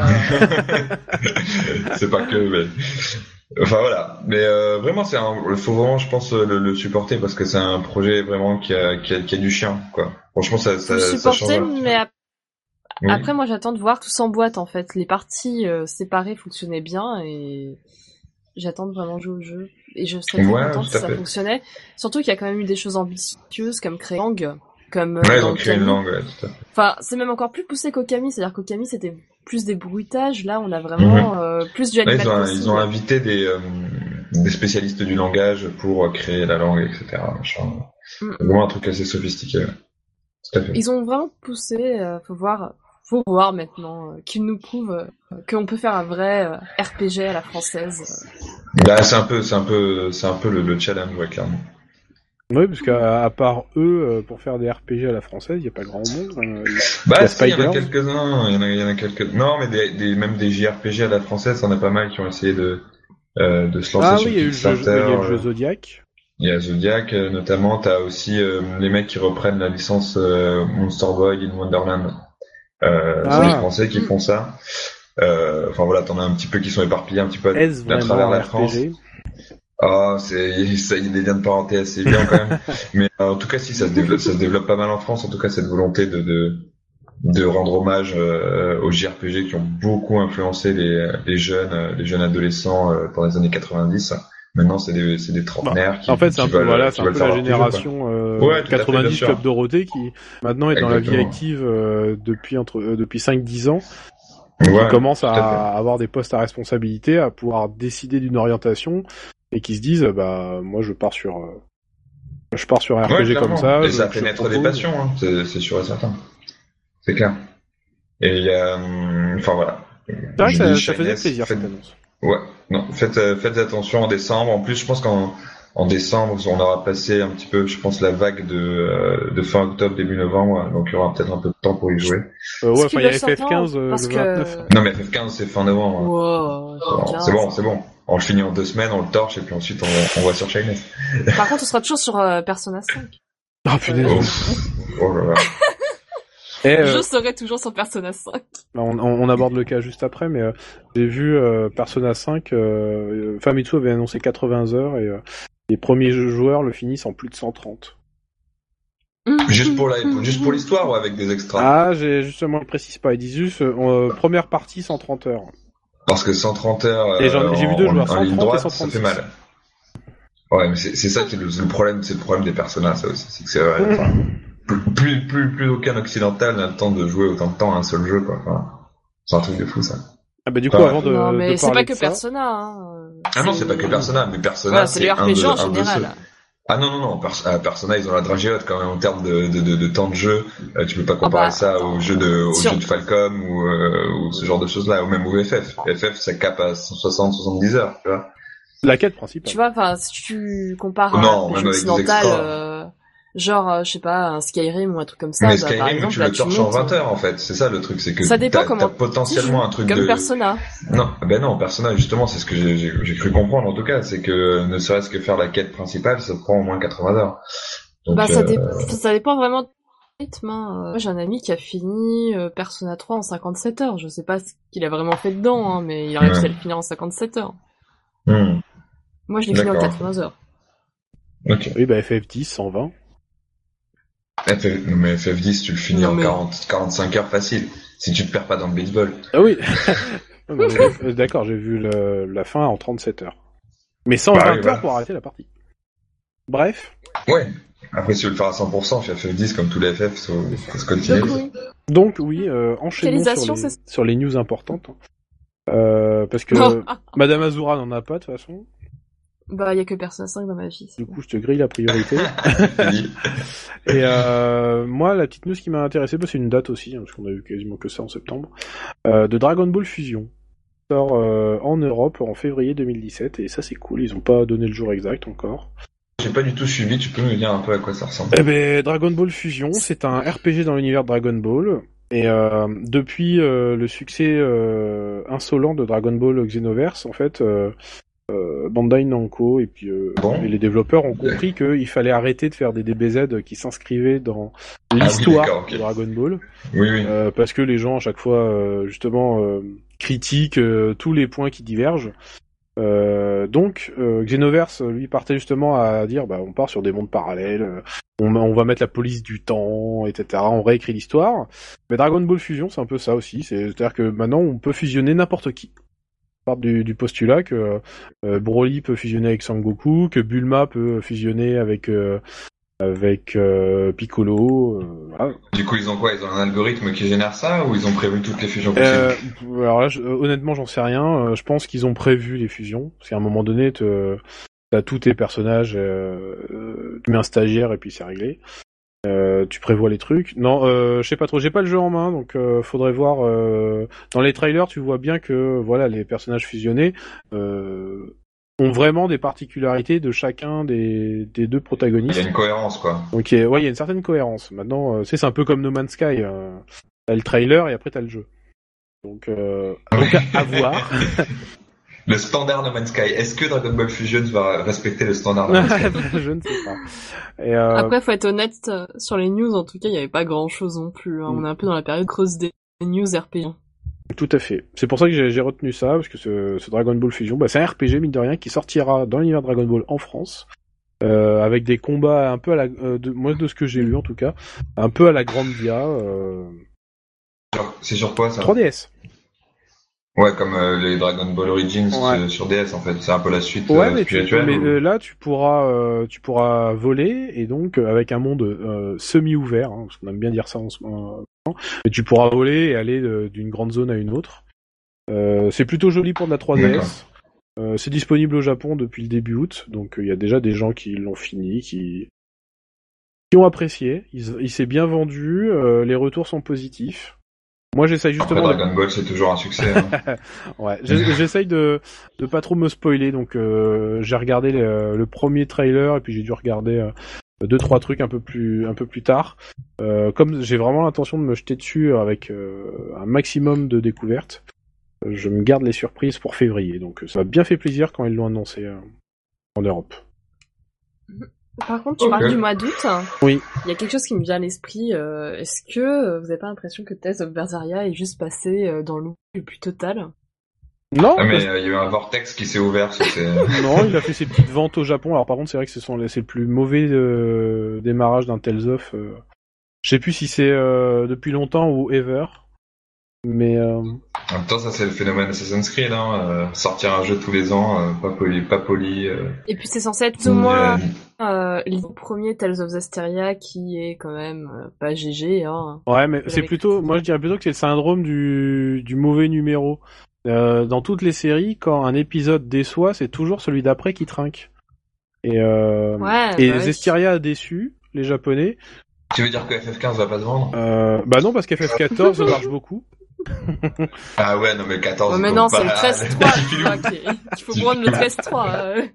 Euh, euh, je pense que Berseria va, euh, va se vendre peut-être sur la longueur parce que euh, il y a de très bons retours euh, par rapport, euh, contrairement à, à Zestiria, euh, que C'est l'héroïne, pour ça que elle je voulais est, quand même l'évoquer pour qu'il soit moi dans le néant absolu. que l'héroïne, elle est, elle est bien badass, que le système de baston est agréable, que l'histoire est bonne, etc.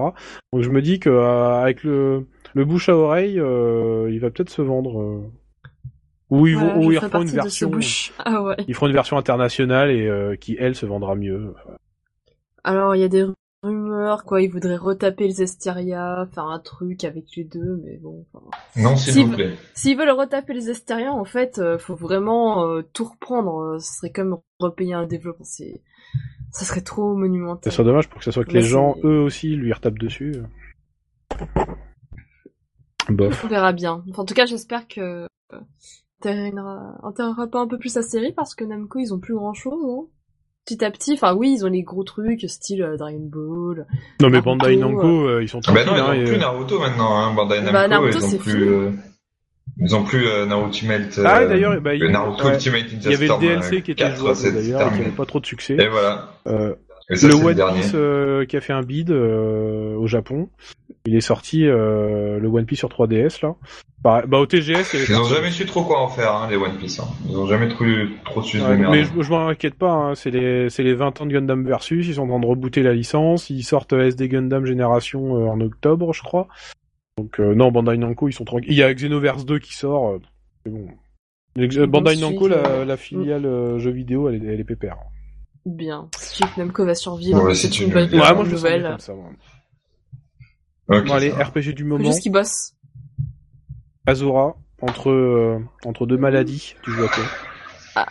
Alors, euh, concrètement, vu que j'étais malade toute la semaine, euh, depuis que je suis rentrée du Japon, mon cerveau il pouvait accepter que de l'anglais, donc ça a été très euh, Ace Attorney en attendant la sortie de Quest 7. Ouais. Donc une fois que j'aurai fini Ace Attorney, euh, j'enchaînerai sur euh, Dragon Quest 7. Pas Dragon Quest 7, maintenant, il est sorti, suis. Oui, mais d'abord je finis Ace Attorney, parce que je me suis fixé une politique euh, pour finir mes jeux. Oh C'est je joue à un jeu, je le finis, et après j'enchaîne sur un autre, en tout cas pour les supports. C'est pour ça que t'as commencé Persona 5 en même temps qu'Ace Attorney. Non mais alors voilà, Ouais, parce que j'explique le ma- lendemain, ça change. ma, philosophie. non non, C'est ça. non c'est seul. J'ai un jeu pour console portable et un Ah. jeu pour console de salon. Un jeu par console. Voilà, donc ah, c'est bien ça. Non, un jeu par type de console, salon et portable. Donc quand il y aura la Nix, ça va être compliqué. Je sais pas comment ça va se passer, mais en tout cas, euh, bah là, euh, ça sera Dragon Quest 7 et Persona 5. euh, vu que je pourrais euh, normalement d'ici d'ici deux jours euh, relire des kanji sans avoir mal à la tête. D'ailleurs, à préciser que madame a acheté Persona 5 donc sur PS3. Oui, parce que j'ai commandé l'édition européenne Ah. sur PS4. Bah, surtout que c'était le même prix, euh, les deux versions, quoi. Bah, c'est surtout que j'avais envie d'y jouer et que, techniquement parlant, euh, d'ici peu de temps, étant donné que des nouvelles PS4 ont été annoncées, il va y avoir des baisses de prix et que si j'ai envie d'avoir ma PS4 à un bon prix, c'est mieux que j'attende un bon pack. Euh, faut avoir déjà plein de jeux avec. Et il y avait un, pack euh, Persona euh, 4, euh, PS4 Slim et Persona 5 au Japon. Oui, mais je n'allais au Japon que pour Mais là, t'as Persona. raté l'occasion. Surtout qu'il n'y avait pas de, de dessin sur la PS4. euh. Il y aurait eu un dessin, j'aurais un peu Il y a plus... pas de dessin. euh, Ah, ils, ont sorti- ils sortent une version lune de FF15. Non, le dessin il est pas bien. Oh. Non mais attends, faire en hein, moche. sur ta PS4 le dessin. Tu, fais- tu prends un feutre jaune là et puis. euh, Euh, voilà, tu te fais un Ouais, truc bah je Persona l'achète 5. dans- j'achète sur PS4. Tu prends ton papier 4 et c'est parti. hein. Où tu colles, Non, euh, tu colles euh, le porte-clés Persona 5 que t'as acheté et puis voilà. En tout cas, ça tourne très très bien sur PS3 et la seule différence, c'est juste que, alors à la base, moi je pense que le jeu de a été développé sur PS3 Oui, et ça un se sent. peu upgradé sur Ah bon PS4. Hein. Ah bon Mais, mais on est sur clairement, le c'est un même jeu que PS3. Catherine, hein, faut pas rêver. Oui. Euh, donc euh, tout ce que vous avez, c'est les avantages d'avoir une PS4 en fait. Enfin, c'est-à-dire que l'image est plus lisse, les textures sont un peu définies, euh, mais c'est tout ce que vous aurez. Peut-être des temps de chargement un petit peu moins longs, euh, mais c'est pas c'est pas la mort. Hein. euh. Mm. Ceux qui l'achèteront sur PS3, il tournera très très bien le jeu. Alors PS3, Mais c'est exclusivité forcément Japon, une- madame. Non? Ou je dis des bêtises Ah moi, il me semblait qu'il sortait sur PS3 euh, en Europe aussi. Hein. Ah bah j'ai rien dit alors. Alors euh, je je vais vérifier en instantané euh, sans faire. Parce qu'on euh, a nos fact-checkers euh, dans la salle euh, de, de rédaction hein, qui sont là pour vérifier. Ils sont surtout en train de pédaler là. Est-ce qu'on les invite sur le Ils sont en train plateau de pédaler pour maintenir la connexion euh, des Lintia. Non, non, ma connexion fonctionne très bien euh, pour une fois. Alors, je suis en train de vérifier. Donc, il n'y a plus de di- disponibilité pour euh, édition collector, hein, euh, je vous le dis. Oui, en effet, il sort sur PS3, PS4 en Europe. Ouais.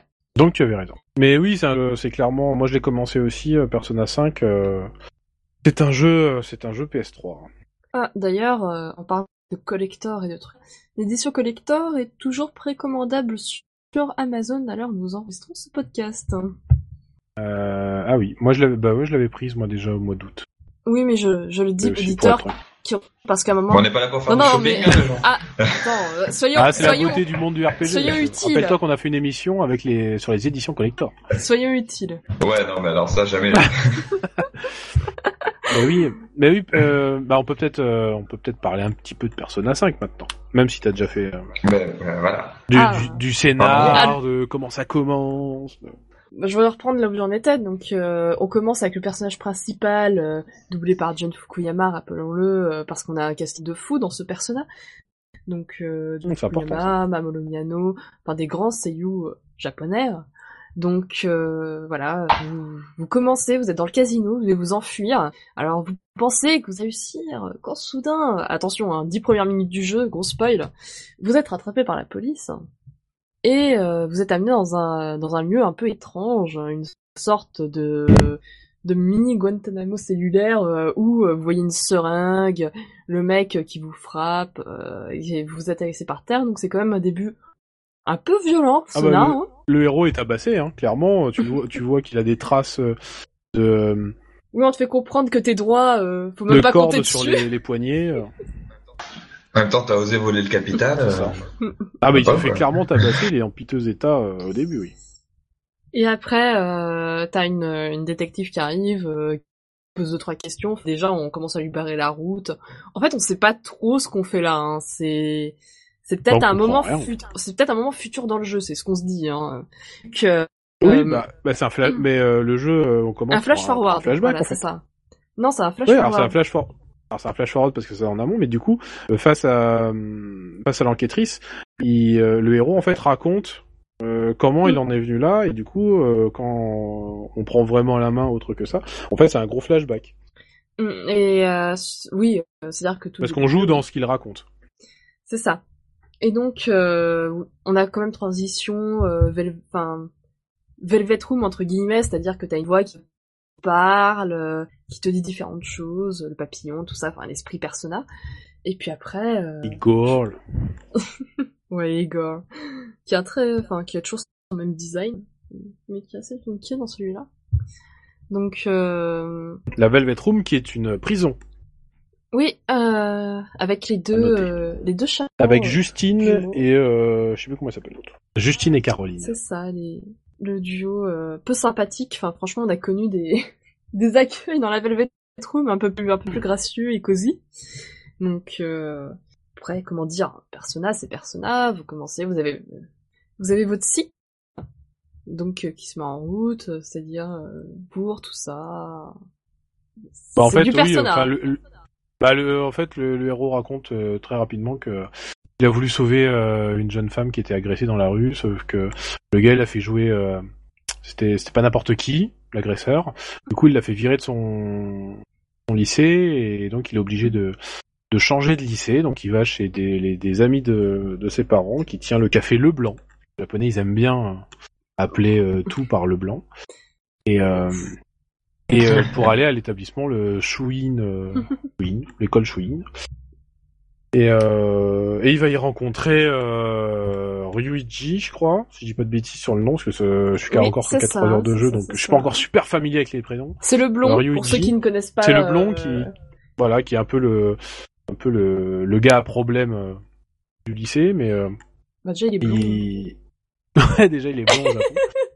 Et, euh, et en fait, et, euh, le héros va, va apercevoir le palace, sans vraiment savoir ce que c'est. Et, euh, et en fait, le palace est un subconscient créé par les envies des adultes. Et en l'occurrence, c'est ce euh, le palace euh, qu'il voit, c'est celui du prof euh, de gym qui oblige Anne. Donc Anne, c'est le personnage qu'on voit là, un peu l'américaine du groupe, qui est C'est blonde. la Alpha euh, du à l'américaine. Voilà, et, Il me semblait qu'elle avait des origines, c'est ce que j'avais compris. Oui, mais son nom de famille, je, je l'ai plus en tête, mais c'est un nom de famille japonais. Et en fait, euh, parce qu'elle a des origines. euh, C'est ça, les Alpha en étrangères. fait. Et, euh, et voilà, et euh, le, il veut parce qu'il veut en fait la, la draguer. Et euh, alors que lui c'est le prof, elle c'est l'étudiante, il veut la forcer, etc. Donc il est plein de mauvaises intentions et euh, c'est ça son palace. Et en fait le, le héros avec Ryuji vont y rentrer, vont entre guillemets sauver Anne euh, pour sauver Anne. Et, euh, et le but c'est que la destruction du palace, du coup, le, toutes les mauvaises intentions du, du roi du palace. Alors le palace là c'est un château, mais euh, on a vu dans les trailers que ça pouvait être des différentes pyramides, formes. etc. hein. Voilà, c'est Et une différente forme selon le On personnage. nettoie le concerné. cœur des gens, en fait. Ça serait un peu ça. Exactement. Et donc, euh, on vient, vo- en fait, on vient voler le trésor du palace. D'où en fait qu'on est une équipe de voleurs, etc. Donc, euh, Persona 5 commence sur les chapeaux de roue. Euh, D'ailleurs, euh, si vous donnez une, une idée du scénario, euh, il y a un très bon animé qui est sorti, euh, qui est très très bien réalisé. Enfin, c'est, est, c'est une petite histoire. Alors là, c'est, en fait, on, on va dans le cœur d'un, du dirige, enfin du dirigeant, du leader d'un petit groupe de, d'un petit groupe de voleurs. et euh, enfin, en tout cas pour l'animé, je parle de de l'animé, mais on voit à peu près comment ça se passe, comment ça se met en place, comment ils récupèrent les infos, comment ils interviennent, l'histoire du palace, tout ça. Intéressant ça. Bah, tu l'as vu l'animé? Bah si tu l'as, mais si tu l'as vu l'animé, euh, tu m'as dit que tu l'as vu dans la file d'attente. euh, celui qui était, qui- celui qui était dans la file d'attente au TGS, c'est de ça dont tu Oui, parles? mais il est diffusé, euh, il est diffusé Mmh. normalement, animé. Moi j'ai vu des bribes. J'ai vu des bribes et euh, parce que un coup je regardais les stands, un coup je regardais euh, Yu Suzuki qui passait à côté, un coup euh, je regardais l'écran. Le gars, Ah, il était là à côté. Ouais, bah, à j'ai fait, la, j'ai fait la queue avec lui euh, le 15 et puis du coup après il est venu direct au stand Sega. T'as fait Ah, la il queue était avec devant lui. moi en fait. On on n'a pas papoté, je te rassure. Euh, Non, mais pourquoi il fait la queue parce pour qu'en aller jouer parce qu'en fait tout le monde fait la queue. euh, si tu ne fais pas partie d'un stand au, au TGS, tu fais la queue comme tout le monde. Bon, alors, c'est un grand mot faire la queue. Hein, c'est une fois que tu as ton badge, euh, tu vas dans la file d'attente qui n'arrête pas de d'avancer. En fait, à partir du moment où le salon est ouvert à 10 h tout le monde rentre. Et euh, en fait, tu avances dans les corridors jusqu'à rentrer dans les halls. Et voilà, c'est euh, Donc, donc tout le monde y passe. Mais euh, tous ceux qui ne font pas partie d'un stand. Et donc il y avait Yu Suzuki qui était là et très vite il allait sur le stand Sega, ouais. Voir justement euh, le stand euh, Persona 5. Un petit peu de mélancolie, de nostalgie. Il y a un animé donc euh, de Persona 5 euh, qui est disponible pour ceux qui veulent patienter jusqu'au 14 février. Encore euh, un jeu à tuer qui ruinera la Saint-Valentin après Catherine. Donc euh... donc non, bah le- comme je l'ai dit tout à l'heure, le système de combat est très très bien fait, tellement plus fluide. Euh, les le cara design, Les transitions sont, euh, sont oufissimes. c'est lui. Mais j'ai une question, est-ce que c'est toujours des, un dungeon RPG aléatoire Non, maintenant euh, les donjons sont Avec des, des, des, des sont donjons générés générés alé- aléatoirement Non, parce que dans les donjons du coup, Ah, tu, tu as des, des des lasers qu'il faut éviter, tu as des rondes de garde qu'il faut pouvoir prendre à, à- par surprise pour avoir l'avantage dans le combat. C'est moins impersonnel, quoi, c'est ça que je veux dire en fait. Ils ont rendu les donjons, enfin pour le moment moi j'en ai euh, vu que vers la fin du premier, donc je vais pas trop m'avancer non plus, mais euh, dans la démo du TGS c'était un donjon déjà, et euh, les donjons ont l'air beaucoup plus sympas, ouais. Ah, mais moi c'est ce qu'il me faut. Moi. Non, non, franchement, il est, il est très très bien. J'ai du mal à voir pourquoi on détesterait ce jeu en fait. C'est même pas parce que je l'aime. Il a pas fait Alors, il a fait Il a trois fois plus que les autres Persona. Il s'est déjà presque autant vendu que Persona Ouais, 4 c'est euh, ça, je crois. Golden, je crois, ou un truc comme ça. Non mais il est, il est quasiment proche des 500 000 déjà. Donc, euh, Ouais, donc c'est ça. franchement, euh, c'est pas juste que j'aime le jeu. euh, Alors à moins que le scénario soit vraiment pourri, ce que je doute, mais c'est possible. Hein, on peut avoir une fin pourrie et ça peut terminer l'expérience de jeu. Enfin là, j'ai pas, j'ai pas grand chose à lui reprocher. Enfin, c'est un Persona. Si vous aimez Persona, franchement, euh, foncez. Il y a peut-être le côté un peu trop, euh, on va dire slice of life, euh, vie quotidienne, euh, euh, tout le côté manga qui peut peut-être ou animé rebuter des personnes, surtout si vous le faites en japonais. Mais franchement, c'est un jeu qui mériterait d'avoir ses VO, hein, ses voix en japonais, car t'es vraiment dans dans dans Tokyo. Ouais, moi je trouve, moi je, je pense que je trouverais ça honteux si le jeu sort et qu'il n'y a pas les voix Jap. Ouais. Euh, Clairement, en c'est- DLC ou quoi que ce soit. Parce que C'est- t'es dans Tokyo, tous les panneaux C'est sont écrits en japonais. T'as des clins d'œil Euh, partout, c'est Eleven, tout C'est ça. le métro japonais, euh, tu vas à Shibuya, c'est Shibuya. C'est un peu comme euh, le Fire Emblem. J'ai rarement vu un jeu aussi typé japonais. C'est ça, c'est un peu comme le Fire Emblem Cross euh, Shin Megami qui est sorti. Enfin, c'est un jeu, je l'aurais pas vu en Mm. anglais, c'est possible. Euh, donc, on espère que Atlus arrivera à trouver un compromis entre entre le Japon et les États-Unis pour que tout le monde ait des, des voix euh, japonaises. Après, au niveau des musiques, pour le moment, je suis pas. Moi, j'aimais beaucoup euh, Just Lotus, le rappeur euh, qui est venu à partir de Persona 3 sur les compos de Jojo Migolo. Donc pour le moment, enfin, c'est très jazzy. Alors c'est pas désagréable, mais j'attends du peps. Ah bah, même les, même pendant les combats, c'est chanté. j'attends du peps, tu vois. Enfin, c'est le truc je me faire ah euh, oui, ça me rappelle celle du 3 parce que celle du 4 je l'aimais bien, mais un peu moins parce que Ah, j'étais pas fan. moi. j'étais pas enfin celle du 4 elle m'avait moins emballé donc euh, on verra bien pour le 5 au niveau des musiques. Mais oui, tu parlais des transitions tout à l'heure, tout ce qui est interface, oui, enfin tout le monde en parle et, et c'est vraiment c'est Ah la oui, plus belle interface c'est, euh, de JRPG que j'ai jamais vue et même de RPG en général. Hein. Parce que ça c'est Bah oui, c'est le point noir. Atlus s'est déjà fait la main sur euh, Ganai Bunroku. Déjà, il y avait euh, une interface euh, très originale. Et là, avec Persona 5, bah, c'est le summum. Ils y sont allés franco. euh, Tout est dessiné partout. Même euh, Catherine, hein. Tout s'enchaîne euh, de manière hyper fluide. Ouais, Catherine, déjà, il y avait un peu de ça, ouais. Il y avait pas mal de travail là-dessus. Enfin, le menu principal. En même temps, le temps que tu passes, si t'as pas une bonne interface. Parle de 4 de... euh, ou des RPG. Non, je parle de. Enfin, t'es un peu obligé, t'es conditionné d'avoir une bonne interface si tu vas passer au moins Bah, 50 tu heures vois, dedans. dans quoi, les jeux qui ont des veux interfaces pourries, FF13 euh, en première ligne de mire. euh, Alors, FF13, c'était très bien. The Witcher, c'est pour. Alors moi, j'ai pas du tout aimé l'interface des FF13. Hein. J'ai envie de cramer Ah le bon jeu. Ah, j'ai bien aimé, moi. Euh, et puis par exemple, là actuellement, le problème que j'ai avec FF15, c'est que tout est très petit. Alors j'ai une très bonne vue, hein, je rassure tout le Ne monde. t'inquiète pas, FF15, tu maintiens un rond et ça attaque pour toi. Non mais je joue pas pour ça, moi j'ai besoin Ils ont de réglé le problème. et tout. euh. Donc euh, j'attends de voir un jeu qui surpassera la 5 et je serai très heureuse si ça allait dans ce sens parce que le RPG est pas du tout connu pour ça en tout cas. Ouais. Bah, de toute façon, on, on en parlera plus longuement, Voilà. euh, peut-être. Quand Quand on on aura, l'aura fini euh, pour le prochain RPG. Alors finir pour le prochain RPG c'est un peu ambitieux hein, mais un peu long que le jeu est censé être long. Ah bah, on verra bien. Moi, bah tu vois, du coup, je fais du, bah moi aussi, j'ai fait du Persona 5 euh, console de salon et j'ai fini Criminal Girls 2 euh, sur portable. Et, euh, je voulais juste euh, en, en toucher deux mots parce qu'il bah, il vient de sortir en Europe. D'accord. Euh, Tu en as touché deux mots, merci. Et personne Euh, ne va bah déjà, j'ai jamais vu le premier en magasin. C'est-à-dire que le magasin, euh, le, le jeu, je l'ai commandé, Je l'ai vu à Euh, la Fnac une fois. Mais j'avais, je l'ai jamais vu en magasin et euh, je pense que le 2 ça va être, C'est- C'était pas sur le dark web que tu l'as commandé d'ailleurs. ouais, ça s'appelle Micromania.fr. Alors sachez que Don MCL possède également ce jeu. Voilà. Don MCL euh, de mon site euh, jeu de pixels euh, et, et je l'ai cassé à chaque fois sur ça. Eh ben, Criminal Girls, euh, moi, je... c'est mon seul platine sur euh, sur mon compte, euh, sur mes deux comptes PlayStation. Euh, j'ai On a vite par la BGSE adoré. là. et Criminal Girls 2 sera sûrement mon deuxième platine. Mais euh, clairement, euh, pour en toucher vraiment deux mots, euh, c'est une suite euh, sans grande imagination. C'est-à-dire que c'est un copier-coller du 1. Mais quand je dis copier-coller, c'est l'équipe, ce sont les mêmes stéréotypes. Le système de combat, c'est exactement le même. Il n'y a rien en plus. L'interface, c'est la même. Ce sont les mêmes menus. Les pouvoirs des personnages sont les mêmes que dans le premier. Les donjons euh, se re- ressemblent énormément à ceux du premier. Euh, c'est un copier-coller du 1. Mais t'as dû le finir pour te rendre compte de tout ça Alors ou- non, tu le, tu le sentais. tu le- en fait, tu lances le jeu, tu te dis, bah, c'est un peu comme le 1, c'est un peu, c'est un peu bizarre, qu'il n'y ait vraiment aucun changement, mais tu te dis que le jeu va peut-être évoluer. Et, euh, et en fait, euh, tu fais un donjon, deux donjons, euh, le troisième, tu dis, on commence vraiment à se foutre de moi.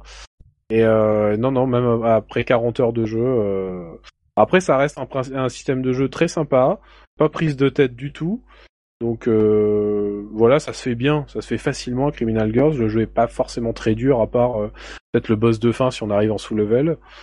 Mais euh, attention à ceux qui attendent, qui ont, qui avaient adoré le premier, qui se finissait en 70 heures avec deux donjons cachés, de, deux nouveaux personnages après le, le post-game, Celui-là il se finit en 20 heures.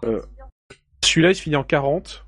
Euh, bah, en fait, Criminal Girls, le premier sur PSP, euh, se finissait en 40 heures, et la version Vita, ils avaient rajouté du post-game, pour euh, quand même 25 heures de post-game. Euh, là, vu que c'est une première, entre guillemets, une première version, c'est un Criminal Girls 2 qui finit en 40. 40 facile, euh, faut le finir, euh, faut le finir 14 fois pour avoir toutes les fins. Euh, 15, euh, 15 fois pour avoir toutes Oh les fins. là.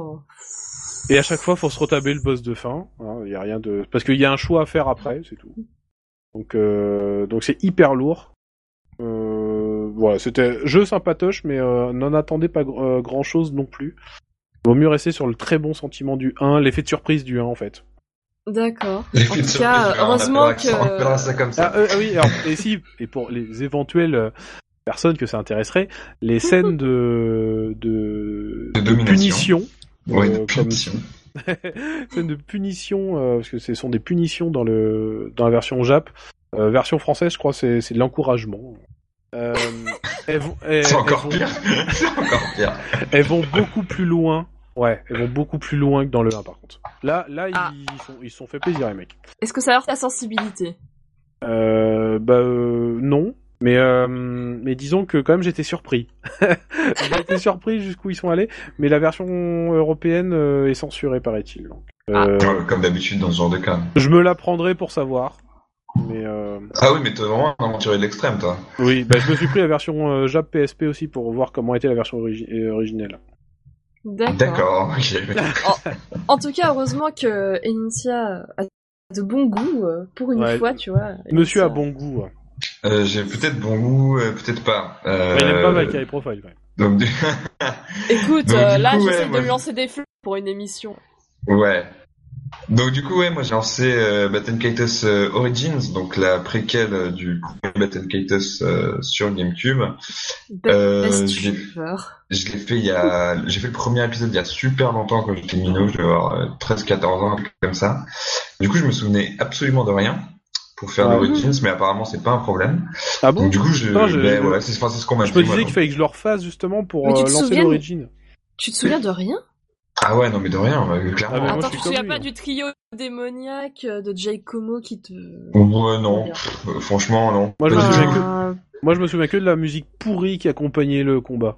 Oh. Mais il y a une musique. Non mais je me souviens que c'était un bon jeu le premier, mais euh, mais euh, mais voilà, enfin c'est en plus c'est le genre de jeu que tu fais quand t'es adolescent, bon tu t'en souviens pas forcément. Et puis c'était l'année où il y avait Beyond Good and Evil, il y avait Prince of Persia. Ah peut-être, euh, je, Ah si, moi fait. je m'en souviens, euh, bah, je les ai fait, euh, je l'ai fait, je pense, on avait le même âge hein, pour le coup, et je m'en souviens totalement de ce jeu. Donc, euh, Mais écoute, euh, t'as peut-être une mémoire idétique, euh, c'est cool.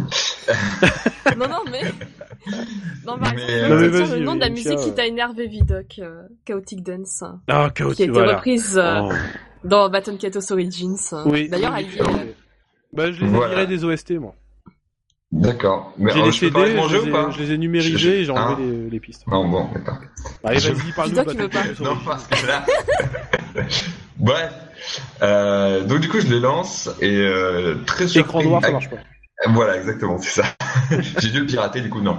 Euh, ouais, je très surpris euh, par euh, la dynamique des combats avec un jeu de cartes. C'est vraiment, euh, c'est un truc de fou parce que c'est super bien timé, donc du coup, t'as pas du tout que les, euh, t'as pas du tout l'impression que les combats sont statiques. Et spoiler, c'était déjà comme ça dans le 1. Oui, oui, mais peut-être. Est-ce Mais que là, en tout fait cas, c'est le bien Chain fait. of...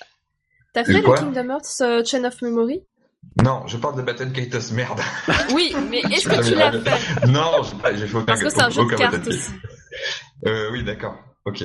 Bon, je vais peut-être pouvoir, euh. Je, je vais pouvoir continuer le fil de ma pensée. Euh, donc oui, très agréablement surpris par le système de combat, donc euh, qui, qui évolue assez vite au fur et à mesure qu'on peut mettre plus de cartes dans son dans sa main, plus de cartes dans son deck, il y a des petites euh, des petites finesses qui sont agréables. Mais j'ai un gros bémol sur euh, le temps que ça prend à démarrer. Donc je suis toujours au disque 1, il y a deux disques. Je dois être à un peu moins de 30 heures de jeu.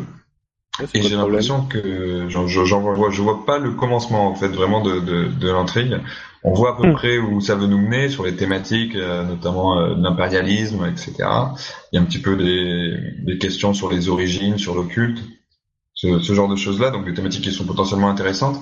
Mais euh, le jeu rame à donf euh, sur son histoire. euh, ce qui n'est pas aidé notamment par le, le petit cast au final de personnages qu'on contrôle. On contrôle que trois personnages pendant tout le jeu donc euh, les mêmes, euh, donc euh, en combat, etc. Et ça manque un petit peu du coup de, à ce niveau-là de diversité dans les échanges, dans les échanges entre les personnages, et c'est très archétypé. Euh, chaque fois qu'on a des dialogues euh, dans le groupe, c'est très archétypé la façon dont les gens se répondent. Il n'y a pas tellement d'évolution, mais mais l'univers, euh, l'univers est très agréable. C'est euh, c'est c'est chaud, il y a des belles couleurs, etc. Oui, non, c'est beau. Est-il toujours aussi beau? Non, mais oui, oui, franchement, ça, ça, ça, ça, ça a pas vieilli euh, honnêtement sur ce point de vue-là parce que c'est de la 3D euh, très, euh, très, euh, c'est du précalque, donc donc c'est, c'est, c'est le genre de truc qui, qui peut passer les âges facilement.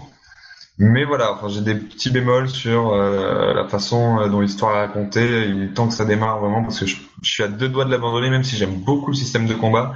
Au moment, on peut Oh pas là carburer qu'à ça. Et surtout, et surtout, il y a un problème aussi, c'est que il y a beaucoup de réutilisation des environnements. Donc, c'est-à-dire qu'on va faire un donjon, euh, on va le traverser dans un sens, on va revenir euh, dans l'autre sens, etc. Ce genre de choses-là, le genre de truc que je déteste dans un RPG, c'est du, du remplissage un peu camouflé.